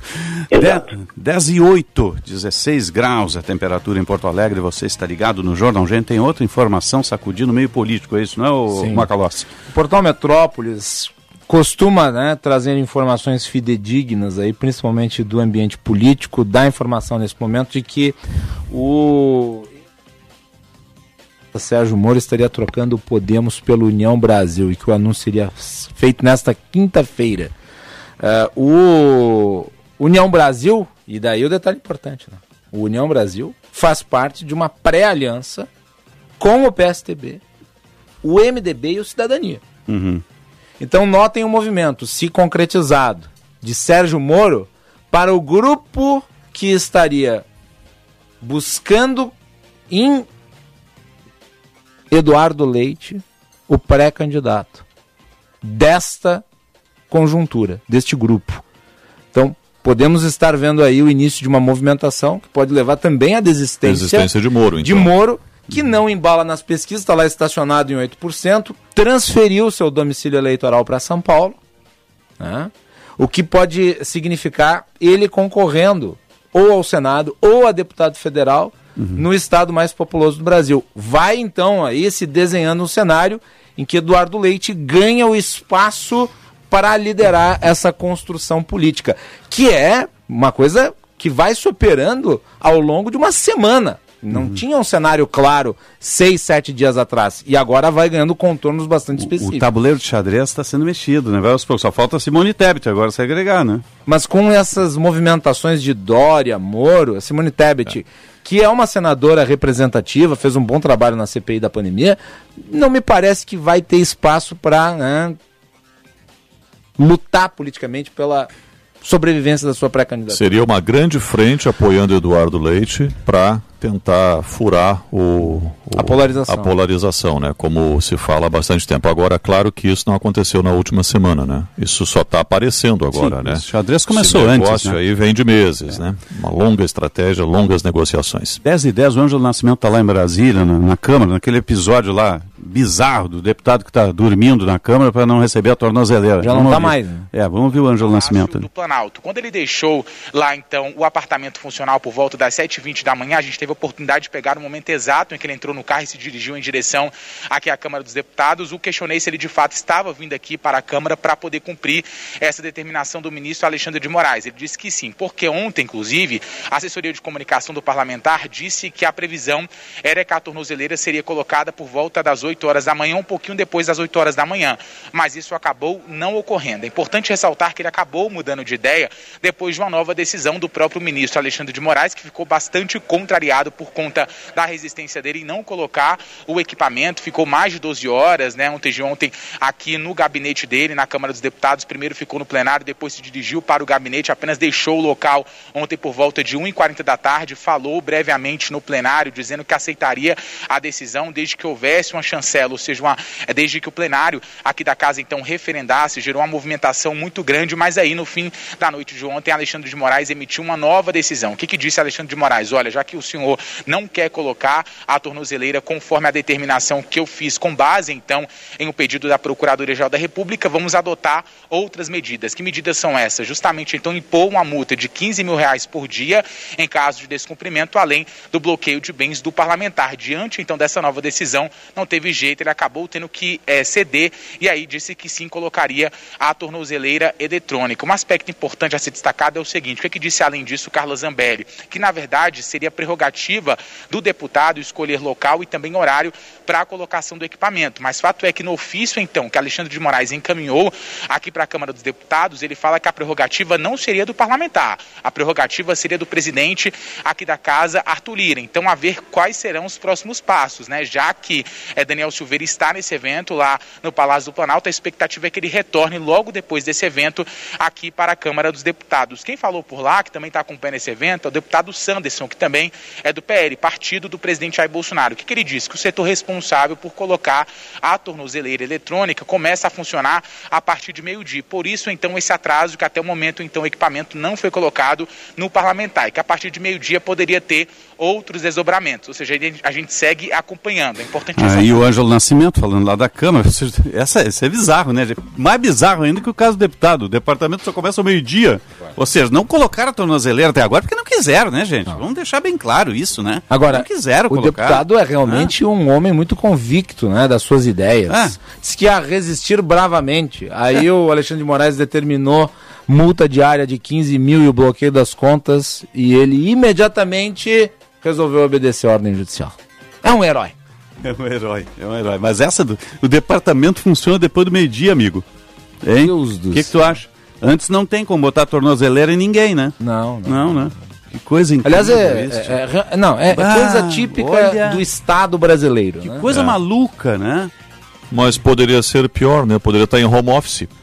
Não, mas daqui a pouco eles fazendo estão. piada, né? claro. Não, mas vem cá. Ah, não gente. duvido, não Tem uma duvido. decisão judicial que não é de hoje. Não. É lá de trás. Trás. Né? Os caras não colocaram a tornozeleira porque não quiseram, né? E agora a notícia é que o departamento só funciona depois do meio-dia.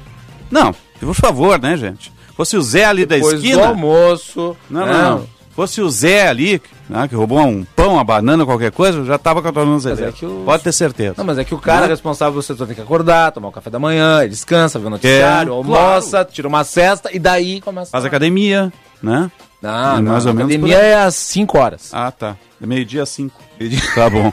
Exato. Senão vai marcar 10 e 15, 16 graus a temperatura. Jornal Gente. O presidente do CRO, Conselho Regional de Odontologia do Estado, Nelson Eguia, e sua diretoria criaram a campanha Sorriso Seguro. A campanha visa garantir as condições de trabalho dos dentistas nos postos de saúde da esfera pública, promovendo assim o atendimento de maior qualidade à população. O presidente Nelson Eguia, acompanhado de sua equipe de fiscalização, realizam visitas nos postos de saúde, identificando problemas nas condições de trabalho dos consultórios. Durante a visitação, são analisadas as instalações, equipamentos e a condição de trabalho dos profissionais, que devem estar aptas para o exercício da boa odontologia. Idealizada pelo presidente Nelson Eguia, a campanha vem promovendo a melhoria de inúmeros postos de saúde da rede pública, buscando assim atendimentos odontológicos de qualidade para a população gaúcha.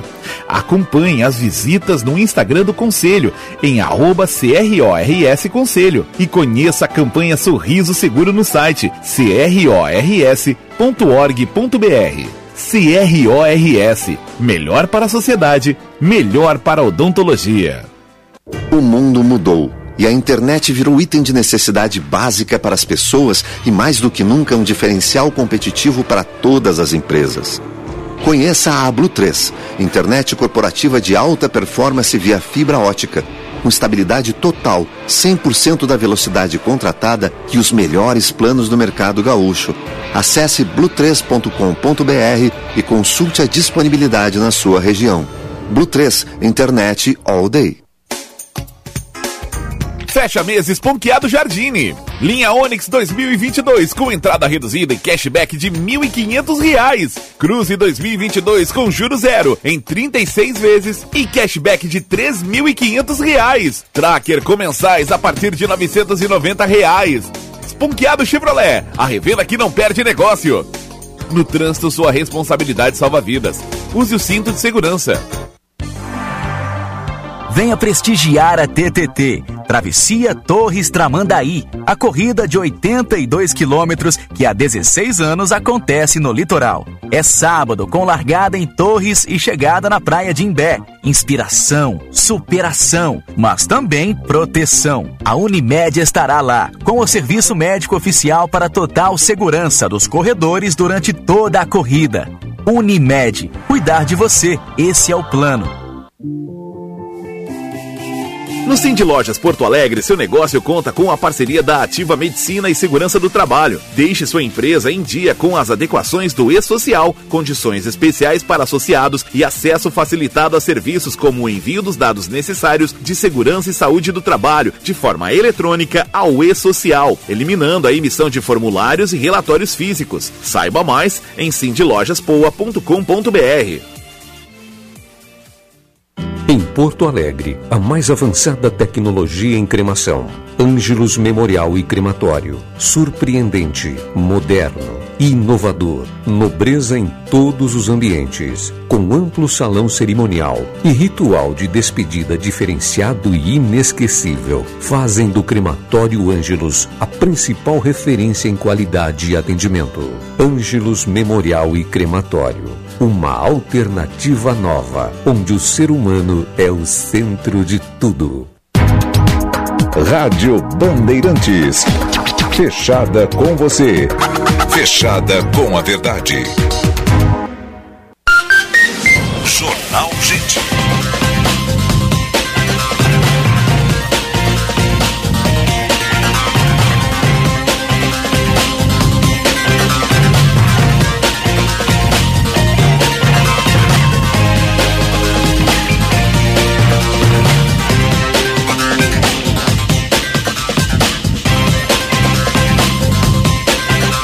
10 horas, 19 minutos. Temperatura em Porto Alegre, 16 graus. Você está ligado no Jornal Gente pela Rádio Bandeirantes de Porto Alegre, 87 anos de história, em FM 94,9, aplicativo Band Rádios. Baixe o aplicativo Band Rádios, nos ouça em qualquer parte do mundo. Sistema Net no interior do estado e live no YouTube, canal Band RS. O nosso WhatsApp é o 980610949, código de área 51, 980610949, ferramenta de interatividade. Nós estamos no ar para o Unimed Porto Alegre. Cuidar de você, esse é o plano. Cicobi Crédito Capital invista com os valores do cooperativismo em uma instituição com 20 anos de credibilidade. Cicobi Crédito Capital, faça parte. A hora certa, 10h20, para a CDL Porto Alegre, soluções inteligentes para o seu negócio e GBUX, a proteção certa para a sua família. Amanhã tem uma programação especial. A gente vai ter flashes ao longo da tarde, a partir da uma da tarde, do sorteio da Copa do Mundo, da chave, Grande chaveamentos, né? Chaveamentos aí. O Brasil pode cair num grupo pesado. A Alemanha não é mais cabeça de, de, de chave. Portugal ingressou pelo ranqueamento no lugar da Alemanha. O Brasil pode pegar a Alemanha, pode pegar a Suíça, pode pegar várias Tomara. seleções fortes já na largada. Né? Já na largada. O Ricardo Capriotti, nosso coordenador de esportes lá da RB São Paulo, já está lá no Catar né? e vai trazer informações para a gente. Está sendo feita toda a organização do IBC também, né? onde se é feita a geração. É uma Copa diferente, porque é uma Copa em horário a- é, um horário quase que noturno lá do Catar, eh, em função das temperaturas. Foram construídos grandes estádios com climatização, estádios climatizados e fechados, grama natural também. E tem toda uma, uma expectativa, porque ela vai ser entre novembro e dezembro. Né? A gente está acostumado com Copa no meio do ano, né? Julho, agosto, coisa assim, né? Junho e julho. Junho e julho, ou julho e agosto, né? E agora ela será num outro ambiente completamente diferente e também com uma cultura diferente. E no mês de novembro, dezembro, vai ser depois da eleição. Né? Depois como, da eleição. Como Esse- se Macalossi aqui, a ressaca da eleição vai ser a Copa do Mundo. Exatamente. Se o Brasil trouxer o Hexa este ano, não vai dar para nenhum candidato utilizar isso. Né? É verdade. E a gente está preparando uma grande cobertura, né? A gente vai ter equipes lá da, da Rádio Bandeirantes, da Band News, Band TV, então vai ser uma grande Copa, Copa do Mundo, a seleção está embalada aí, o pessoal está sonhando com o Hexa, né? Embora os, os adversários sejam os nossos aqui da, da América Latina, né? com uma qualidade um pouco menor, né? mas o Tite está aí com o seu grupo e vai para a Copa do Mundo e o Grupo Bandeirantes vai estar acompanhando. Né? E amanhã, a partir da uma, da uma às quatro, tem uma cerimônia longa, né? porque tem, tem ah, apresentações, tem discurso no meio, tem, tem show, né? Então, mas o foco principal é a escolha do, do chaveamento. E o Brasil vai com uma seleção que parece que vai se azeitando, né? É, com valores teve, novos. bo- teve bons desempenhos. nas né? eliminatórias. Tem meninos da seleção olímpica aparecendo, isso é muito bom. E eu não me preocupo com quem será o adversário e se, por exemplo, cair num grupo muito forte, porque para ser campeão não pode escolher adversário. Vai ter que passar por todos, seja quem for. Aí se é, tomara que seja um grupo mais fraco, esse e aquilo, talvez até o grupo mais forte motive mais a seleção, motive mais os jogadores e sabe quando liga, né? Deixa ligado o tempo todo, sangue nos olhos, que é justamente para não eh, não tropeçar, não acontecer o que vem acontecendo nas últimas copas, especialmente 2014, né? Que é mais um trauma na, no futebol brasileiro. Uhum. São vários potes né, que vão ser colocados. O pote do Brasil tem tem Brasil, Bélgica, França, Argentina, Inglaterra, Espanha, Portugal. né? Depois o pote 2 tem México, Holanda, Dinamarca, Alemanha, Uruguai, Suíça, Estados Unidos e Croácia. né? E o pote 3, Senegal, Irã, Japão, Marrocos, Sérvia, Polônia, Coreia do Sul e Tunísia. E o pote quarto, o último, Camarões, que se classificou numa décima hora agora, né? inclusive até na, na, na, na prorrogação. É Camarões, Canadá, Equador, Arábia Saudita e Gana. Né? É o, o último pote aqui. Então, e o Brasil é cabeça, obviamente, né? E da mescla é, é o que eles chamam de, de, de sorteio dirigido, né? Que a gente vai ter os grupos todos aí. né? E o que, que aconteceu com a Itália, hein? A A Itália, Itália virou o cruzeiro das seleções. foi pelo segundo segunda, Segunda Copa, do Mundo fora seguida, já, né? 2018 e agora em 22. Acabou ficando. É, e é um futebol que ficou para trás, meio que atrasado, na retranca dos volantes, deixou de ser atrativo internacional. o campeonato também, italiano né? já não tem mais aquela, a- a- aquele interesse que havia anos atrás. Né? Se perdeu um pouco, mas daqui a pouco ela ressurge, né? É, É, Itália Às é vezes bem tem a assim, ver né? com a geração de jogadores, que não tem a mesma qualidade. Momento de baixa. É, é, é bem isso, né? 10 e 23 e meio, vamos falar do mercado automotivo. Na Bandeirantes, Bande Motores, com César Bresolim. Bom dia, campeão Brasolim. Bom dia, meus campeões Osíris. Sérgio. Bom dia. Palocci. Bom dia.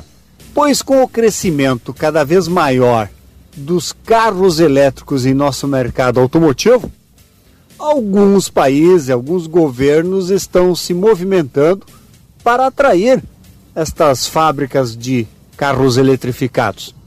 E um dos exemplos é o estado de São Paulo, que está com um projeto para dar incentivo para a produção de carros elétricos, híbridos e até biocombustíveis aqui no Brasil.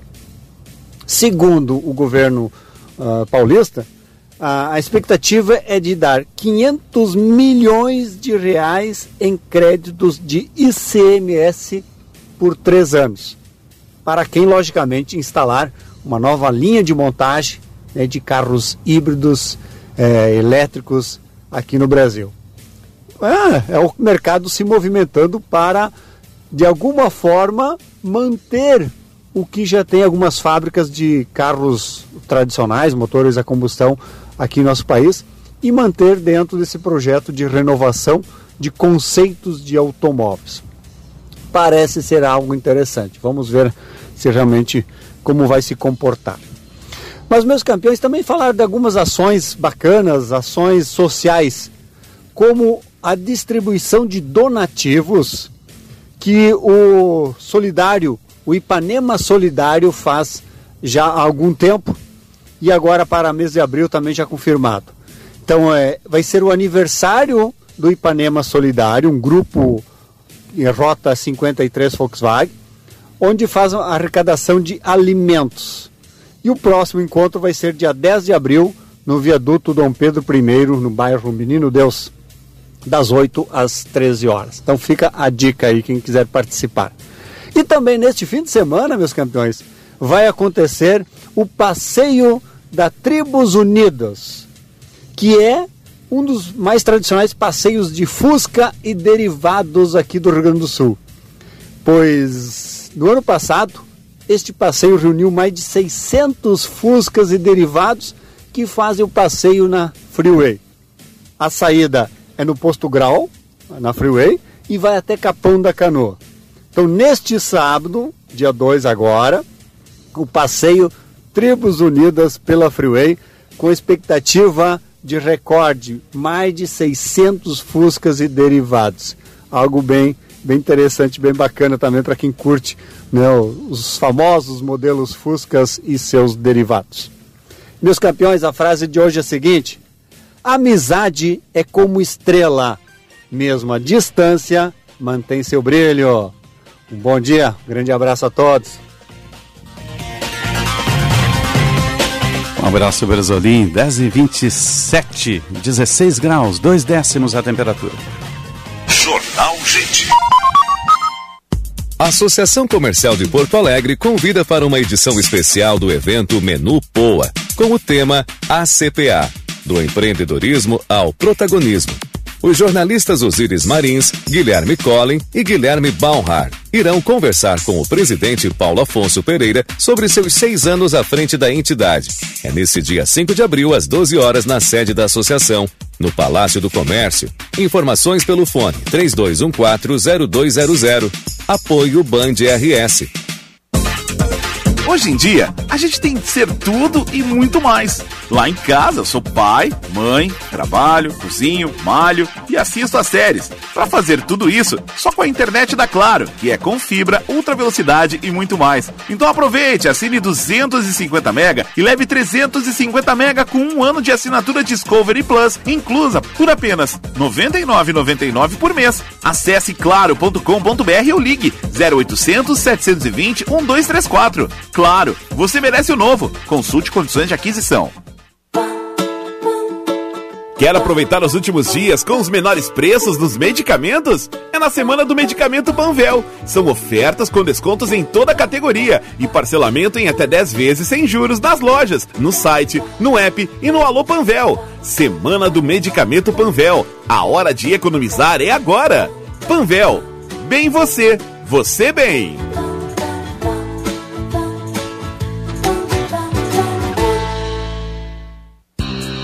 Sabemos que por aqui o povo é apaixonado por esporte. Não importa se é vermelho, azul, verde ou amarelo, sempre tem torcida. E para todo apaixonado por esporte, existe a KTO.com. Palpite com razão, palpite com emoção, palpite com diversão. KTO.com. Te registra lá e usa o código promocional DONOS e dá uma brincada. Acesse o Instagram, arroba KTO Brasil e conheça. Há meio século na Ipiranga, esquina com a Barão. Rispoli Veículos já é tradição. Carta de crédito, compra, venda, troco na troca, consignação. Plataforma de negócio sempre à sua disposição. 50 anos de trabalho e vivências e dedicação sempre maior. Rispoli Veículos, cada vez melhor. Rispoli Veículos, cada vez melhor. Venha prestigiar a TTT, Travessia Torres Tramandaí, a corrida de 82 quilômetros que há 16 anos acontece no litoral. É sábado com largada em Torres e chegada na praia de Imbé. Inspiração, superação, mas também proteção. A Unimed estará lá com o serviço médico oficial para total segurança dos corredores durante toda a corrida. Unimed, cuidar de você, esse é o plano. Em um momento de instabilidade de mercado, invista seu dinheiro com quem oferece segurança em dobro e rentabilidade sem riscos. No Cicobi Crédito Capital, você conta com dois fundos garantidores, o FGCOP e o FGL, dobrando a segurança para os seus investimentos. E ainda garante juros ao capital e sobras no início de cada ano. Invista no Cicobi Cred Capital. Você garante um bom rendimento e não corre riscos. Rádio Bandeirantes. Fechada com você. Fechada com a verdade. Jornal Gente.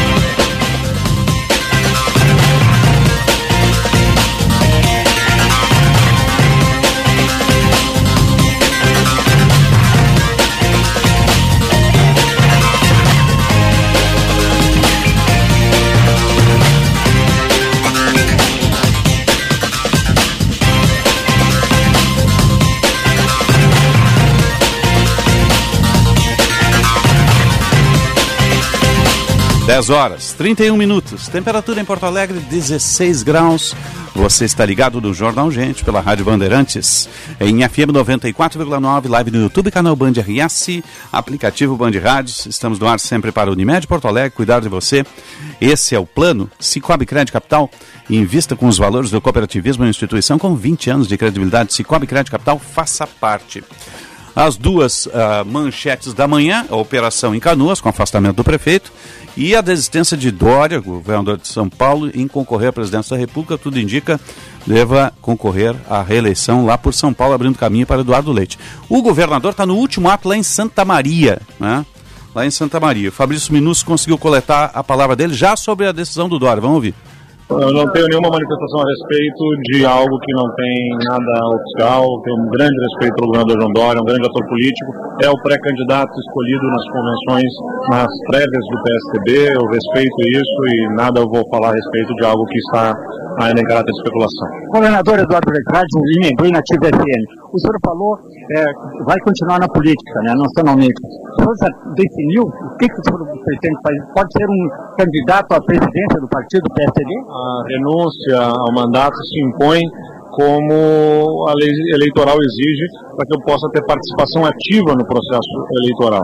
Bom, a posição com uma candidatura ou não, isso vai se definir em grupo, em conjunto, né, por uma mera decisão uh, do agente político, do, uh, da pessoa, porque uma candidatura, seja a presidência, ao governo, ao Senado, a qualquer outra posição, é uma decisão de um grupo político, né, em torno de um projeto. Uh, o que acontece é que a, a, minha própria atividade como governador, com todas essas realizações, com todas essas ações que estão sendo empreendidas no Estado, pelos investimentos, as parcerias com os municípios, os contratos, convênios, obras, são mais de 2.400 projetos no Avançar, monitorados pelo, pelo governo, uh, a minha atividade como governador não seria capaz de ser conciliada, inclusive, com a, a necessidade de participar do processo político, seja no palanque como candidato, seja nos bastidores como um apoiador. E, enfim, a minha trajetória política me proporciona hoje um protagonismo na discussão, no debate. Isso foi, houve um chamado do meu próprio partido, do PSDB, nessa direção. Eu estou atendendo a esse chamado porque é uma democracia uh, tem o seu ápice num processo eleitoral que nós vamos vivenciar. Eu estarei participando desse debate. Então, o nosso projeto aqui no Rio Grande do Sul continua pela condução do Ranol, a nossa equipe continua no governo atuando, né? Plantamos os projetos, estamos tendo as colheitas aí, as coisas estão encaminhadas, uh, não sofrerão solução de continuidade e eu vou dar a minha participação como cidadão, como político, num processo que para mim é super importante para o país, ainda não sei a posição. Bom, governador sobre obras, teu sentimento sobre esse, esse governo, tua avaliação como governador e também, claro, o que, que o senhor vai fazer nesse, nesse período de licença? Descansar é importante, mas também pensar é, no futuro. Tem período para descanso nesse momento, né? A gente já emenda as atividades. É claro que num primeiro momento eu estou ajudando até no processo de transição, eu deixo o governo, mas já falei com o Ranolfo, ainda vou acompanhar, acompanhar como conselheiro, um amigo, né? É claro que o governo será conduzido por ele, a liderança dele, eu não vou uh, ter qualquer tipo de ação como governador, mas como um amigo que está interessado em que o projeto que nós representamos juntos dê certo. Uh, e vou, estou uh, muito feliz de poder, como eu disse, virar o jogo do Estado. Nós estávamos com um Estado que viria a Santa Maria um governador nesse período para receber demandas, cobranças sobre dívidas na saúde, sobre obras uh, inacabadas ou paralisadas. E o que nós temos é um Estado que tem uma situação completamente diferente. Um Estado que reduziu os impostos, que tem as contas em dia e que faz investimentos históricos para o Estado. Então, uma virada de jogo que eu tenho consciência é, é percebida pela maior parte da população. Bom, governador, é notório que a região central do Rio Grande do Sul vive um belo momento sobre investimentos em obras, enfim, a região da Quarta Colônia também, com o avançar da pavimenta, da questão do turismo também, e nos seus últimos atos como governador, o senhor fez questão de estar aqui em Santa Maria anunciando continuidade de obras. É, é o coração do Rio Grande. Né? O coração do Rio Grande, a querida cidade de Santa Maria, uh, sempre me acolheu muito bem. Tem uma liderança que eu admiro e respeito muito, que é o prefeito Pouso Bom. E, bom, uh, calhou, como diz assim, né, de termos esta ordem de início para início de obras. Estão aqui as máquinas, não é uma promessa, não é uh, uma ilusão.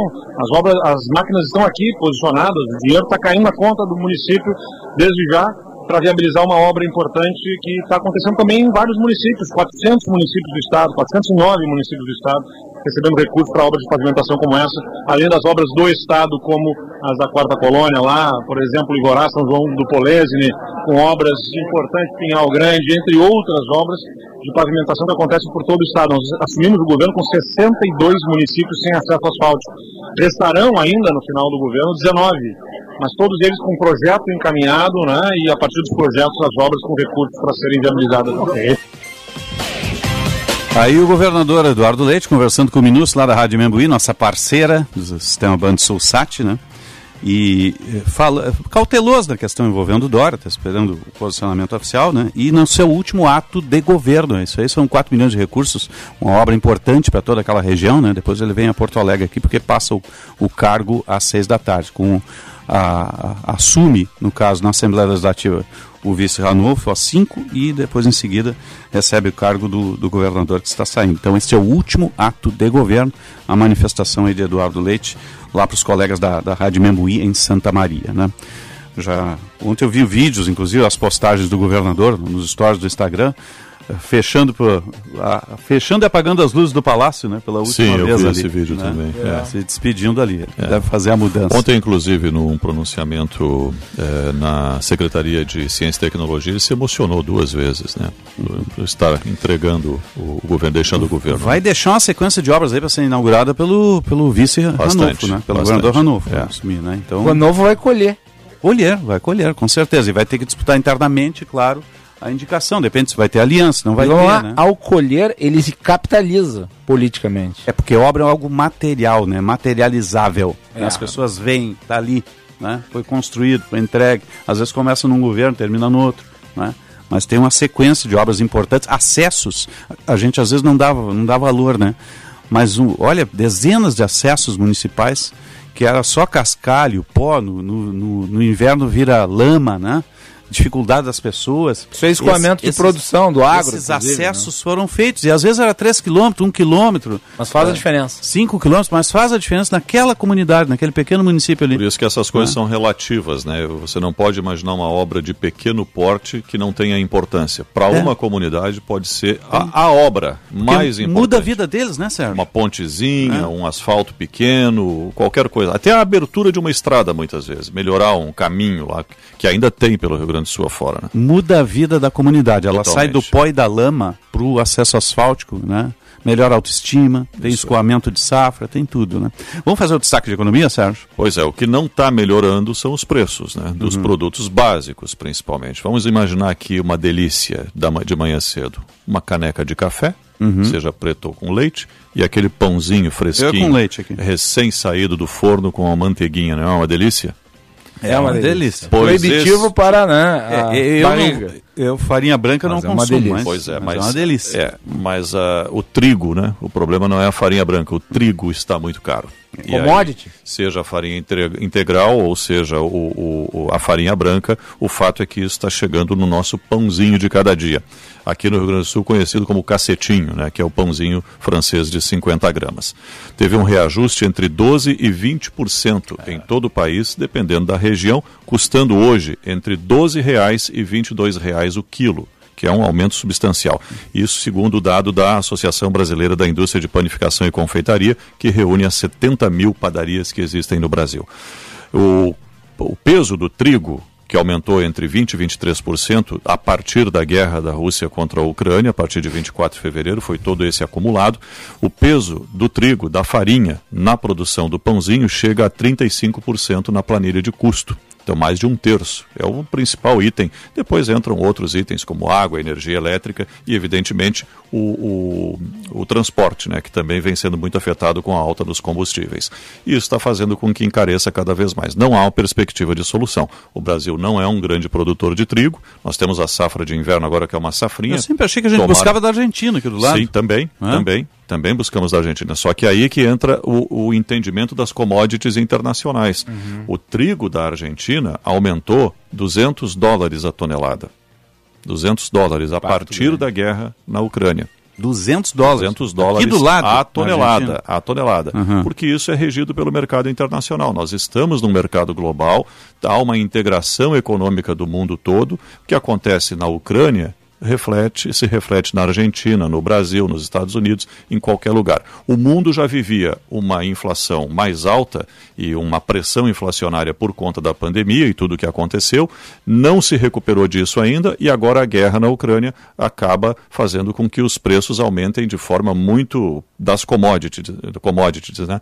aumente de forma muito substancial. O trigo acompanhou isso. Nós não somos produtores de trigo suficiente para o consumo que nós temos aqui, precisamos importar e vamos, estamos e vamos continuar pagando mais caro. É, vai, vai bater na E a farinha não vai só no pãozinho, né? Não, Tem, não, Olha a quantidade. A massa, de- por exemplo, É, né? todo- Macarrão, todo, tipo de massa, bolo, eh, doces e por aí afora. Bolo de cenoura. Esse vai ficar caro, hein? É, cenoura Tá e vendo? farinha, né? Cenoura e trigo. Imagina, a cenoura chegou a 80% de reajuste acumulado desde janeiro até Não, agora. a gente fala do produto. É uma sazonalidade, mas está durando essa É que são sazonalidade. produtos, é assim, é, a gente fala do produto, a gente tem falado muito da cenoura porque é um item que tem crescido muito, ele representa, porque é item de consumo popular, ele representa um conjunto de outros itens que também aumentaram muito. E são Com alimentos certeza. básicos, né? Alimentos básicos. O, o Jean Costa está lá já no Ministério Público, né? Jean, tá- tá- os preparativos começaram aí, vai iniciar em seguida, né? Exatamente, Osíris. É, não sei se você está me ouvindo. O meu Sim, tô te ouvindo bem. Está um pouco inviável, mas a gente já está aqui na sede do Ministério Público para acompanhar a coletiva que, dá- que começa dentro de alguns instantes a respeito desta operação envolvendo o prefeito de Canoas, também o secretariado. E, Osíris, destaco aqui para quem nos ouve neste momento na Rádio Bandeirantes, é, algumas informações obtidas aqui juntamente com o Ministério Público envolvendo este caso. Uhum. É, de acordo com o MP, este esquema era formado por dois núcleos que trabalham de forma integrada, um de empresários e um outro de políticos liderados pelo próprio prefeito de Canoas, Jairo Jorge, inclusive com a participação de familiares do prefeito do município da região metropolitana. Mais cedo, é, o, procurador, o procurador Marcelo Dornelles acabou falando sobre o assunto, a gente tem um relato dele, a gente pode acompanhar aqui na Rádio Bandeirantes neste instante. A nossa fala tem muito a ver com prestação de contas do nosso trabalho, especialmente a comunidade de Canoas, que está sendo vítima novamente de problemas na área de saúde, especialmente. Nós estamos sim confirmando o afastamento do prefeito de Canoas, do secretário de saúde, do secretário de planejamento e além de outras pessoas envolvidas nessa fraude. A nossa operação ela é enorme, ela tem, está acontecendo em São Paulo, Rio de Janeiro, Minas Gerais, Brasília, Canoas, em várias localidades, e tem um núcleo empresarial muito forte que pratica fraudes em todo o Brasil nessa área.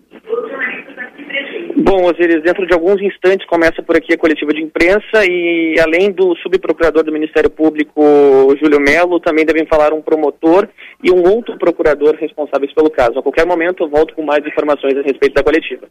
Tá certo. Obrigado, Jean. A Cristina, a Cristina Oliveira, que é a, super, é a supervisora de, de comunicação social do Ministério Público do Rio Grande do Sul, já está fazendo as apresentações. Tem áudio aí, Marcelo? Vamos lá.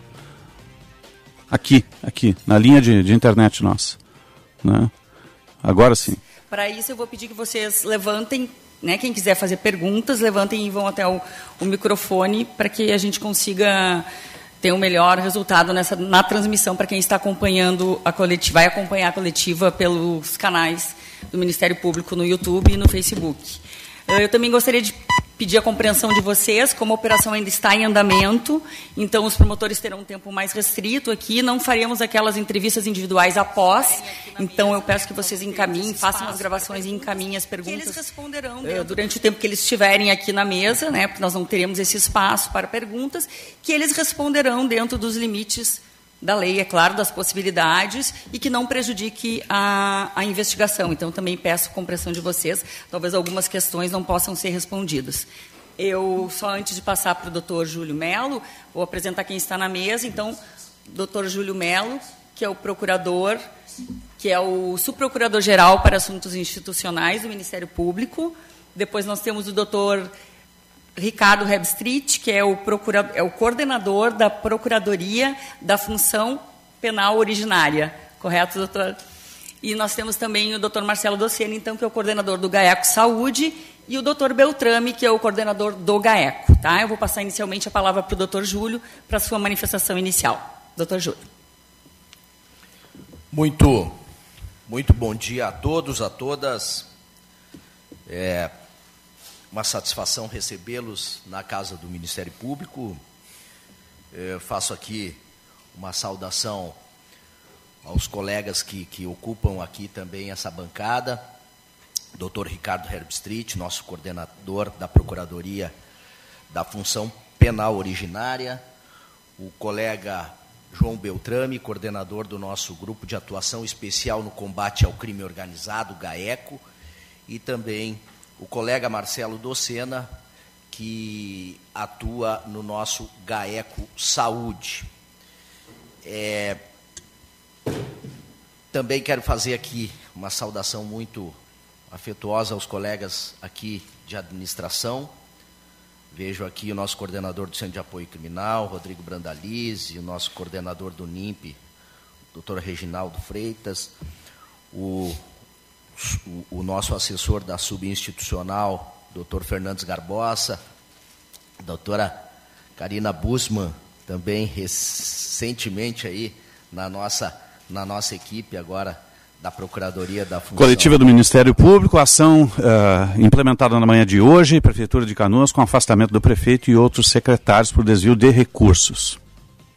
E nós decidimos fazer essa essa nossa coletiva com a imprensa e agradeço mais uma vez a presença de todos e também a nossa equipe de imprensa, porque nós entendíamos que por um dever de informação e respeito à sociedade gaúcha e sobretudo à comunidade do município de Canoas, nós deveríamos vir aqui e nesse contato com a imprensa, prestando as informações que são passíveis hoje de ser é, reveladas, é, nós entendemos então que, que este momento seria muito importante para os devidos esclarecimentos dessa operação que foi hoje realizada, que é a fase ostensiva de uma investigação que já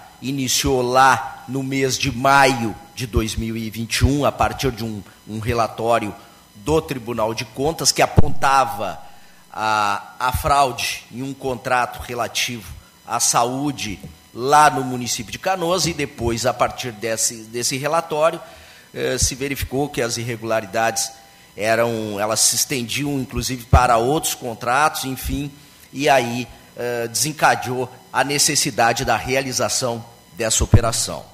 Quero dizer que o Ministério Público tem empreendido sempre todos os seus esforços e tem se estruturado no sentido de combater a corrupção, de prevenir a prática de fraudes, de coibir as práticas criminosas e, sobretudo, a criminalidade organizada.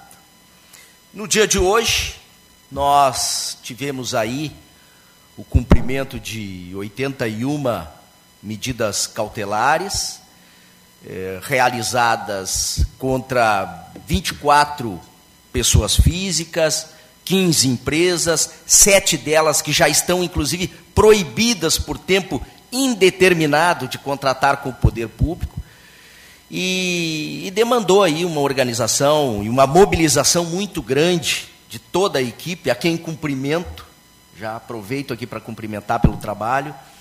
é, não só aqui no estado, não só na cidade de Porto Alegre, de Canoas, é, mas também nos estados de São Paulo, Rio de Janeiro e Minas Gerais.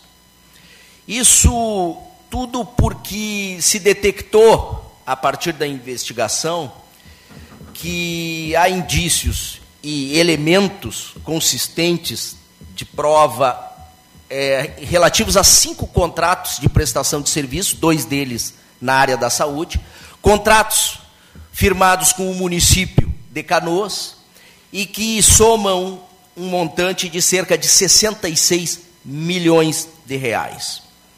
Obviamente, e depois os colegas aqui vão fazer uma exposição um pouco mais detalhada no tocante à, à, à investigação naquilo que for possível, ressalto isso, e também no tocante à operação. Mas este é o, cenário que esta investigação está a, a, a observar, a focar.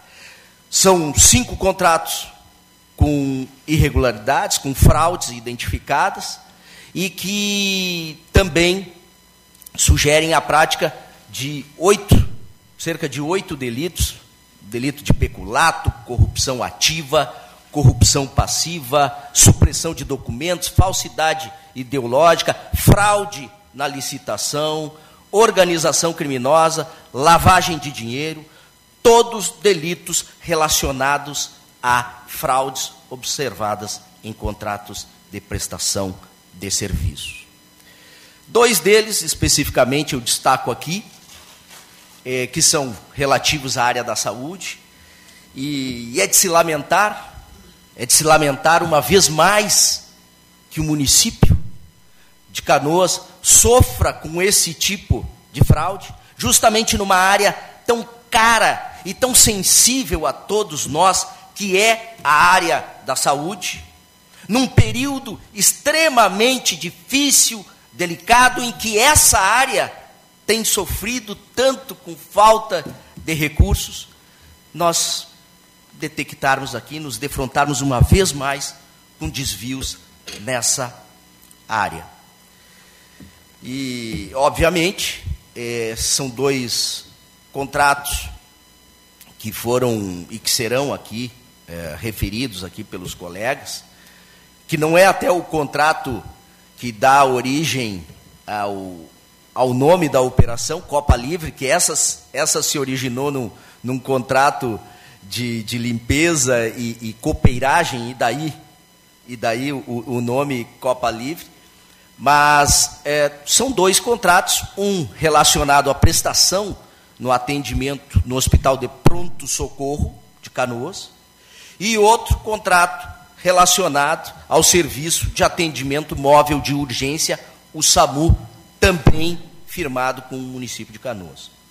São dois contratos que dizem diretamente com a área da saúde, uma área, como eu disse, sensível, e que, portanto, requer, além do olhar repressivo, além dessa postura de buscar aqui coibir a prática do desvio, da fraude, também traz para o Ministério Público a obrigação de atentar quanto à prestação desse serviço. E em relação a isso, quero dizer que hoje pela manhã, para que a comunidade de Canoas não sofresse duplamente com a prática dessas fraudes, ou seja, a fraude é praticada e depois nós temos uma interrupção ou uma solução de continuidade na prestação de serviço, seja no hospital de pronto-socorro, seja no atendimento de SAMU. Nós tivemos aqui uma conversa com a secretária de saúde do estado do Rio Grande do Sul, hoje pela manhã, aqui no gabinete. Nós tivemos uma conversa no sentido de expor a necessidade que vemos de uma intervenção estatal no município de Canoas, com o propósito de preservar esse, esse atendimento à população no Hospital de Pronto Socorro e também já estamos encaminhando o ajuizamento de uma ação para também que o serviço de atendimento móvel de urgência o SAMU seja também preservado. Dizendo isso, quero... Coletiva do Ministério Público, operação feita em Canoas com afastamento do prefeito e outros dois secretários. Quem fala é o subprocurador Júlio Melo. É, uma vez mais, com essa operação, demonstra a sua preocupação é, nessa avaliação desses contratos de prestação de serviço, notadamente nessa área da saúde, algo que temos feito há bastante tempo. Nós temos, inclusive, uma, um projeto pioneiro que foi a, a criação do GAECO, do Grupo de Atuação Especial no combate, no combate ao crime organizado na área da saúde. Fomos os pioneiros no país e já servimos, inclusive, de inspiração para outros estados. E, e quero dizer uma vez mais e reforçar que, infelizmente, essas práticas elas, elas se replicam, o que nós lamentamos, mas quero reafirmar aqui, reafirmar de uma forma muito veemente que o Ministério Público está atento, está atuante e trabalhará na prevenção e na repressão a esse tipo de fraude. Para encerrar, quero também fazer um agradecimento aqui a toda a contribuição que recebemos é, dos outros ministérios públicos de, do Estado do Rio de Janeiro, de São Paulo, de Minas Gerais, e também agradecer aqui o trabalho da Brigada Militar, o seu efetivo também, que esteve aqui nessa madrugada, aqui nos prestando também o apoio nessa operação que envolveu tantas pessoas e, claro, de uma forma muito afetuosa aqui, quero cumprimentar a todos os nossos servidores, a toda a nossa equipe envolvida, a todos os colegas que se envolveram nessa fase ostensiva dessa operação, nessa fase ostensiva da investigação, dizendo que realmente os trabalhos transcorreram de uma forma é, de uma forma bastante organizada dentro do planejado e agora é, é importante que se diga e que saibam é, a partir dessa reunião desse material do trabalho que foi hoje realizado nós avançaremos seja na investigação seja na elaboração das peças que então darão início às respectivas ações eh, judiciais necessárias, seja para reprimir as condutas, seja para o ressarcimento ao erário público do, dos valores desviados, seja para a manutenção do serviço de atendimento no pronto-socorro e serviço de atendimento móvel de urgência, o SAMU, lá em Canoas. Dizendo isso, eu agradeço a atenção. Ah, aí o subprocurador Júlio Melo, né, detalhando a operação que foi feita, você fez os novos esclarecimentos, né? o Jean Costa está lá, retorna ao longo aí da programação do esporte também, trazendo as informações, na medida em que nós temos o afastamento de secretários, afastamento do prefeito, quem assume é o vice, no caso lá em, em Canoas, mas sem prejuízo à execução dos serviços em saúde. Falamos aí em cinco contratos, incluindo o SAMU, né, que estão sob investigação e o prefeito foi afastado.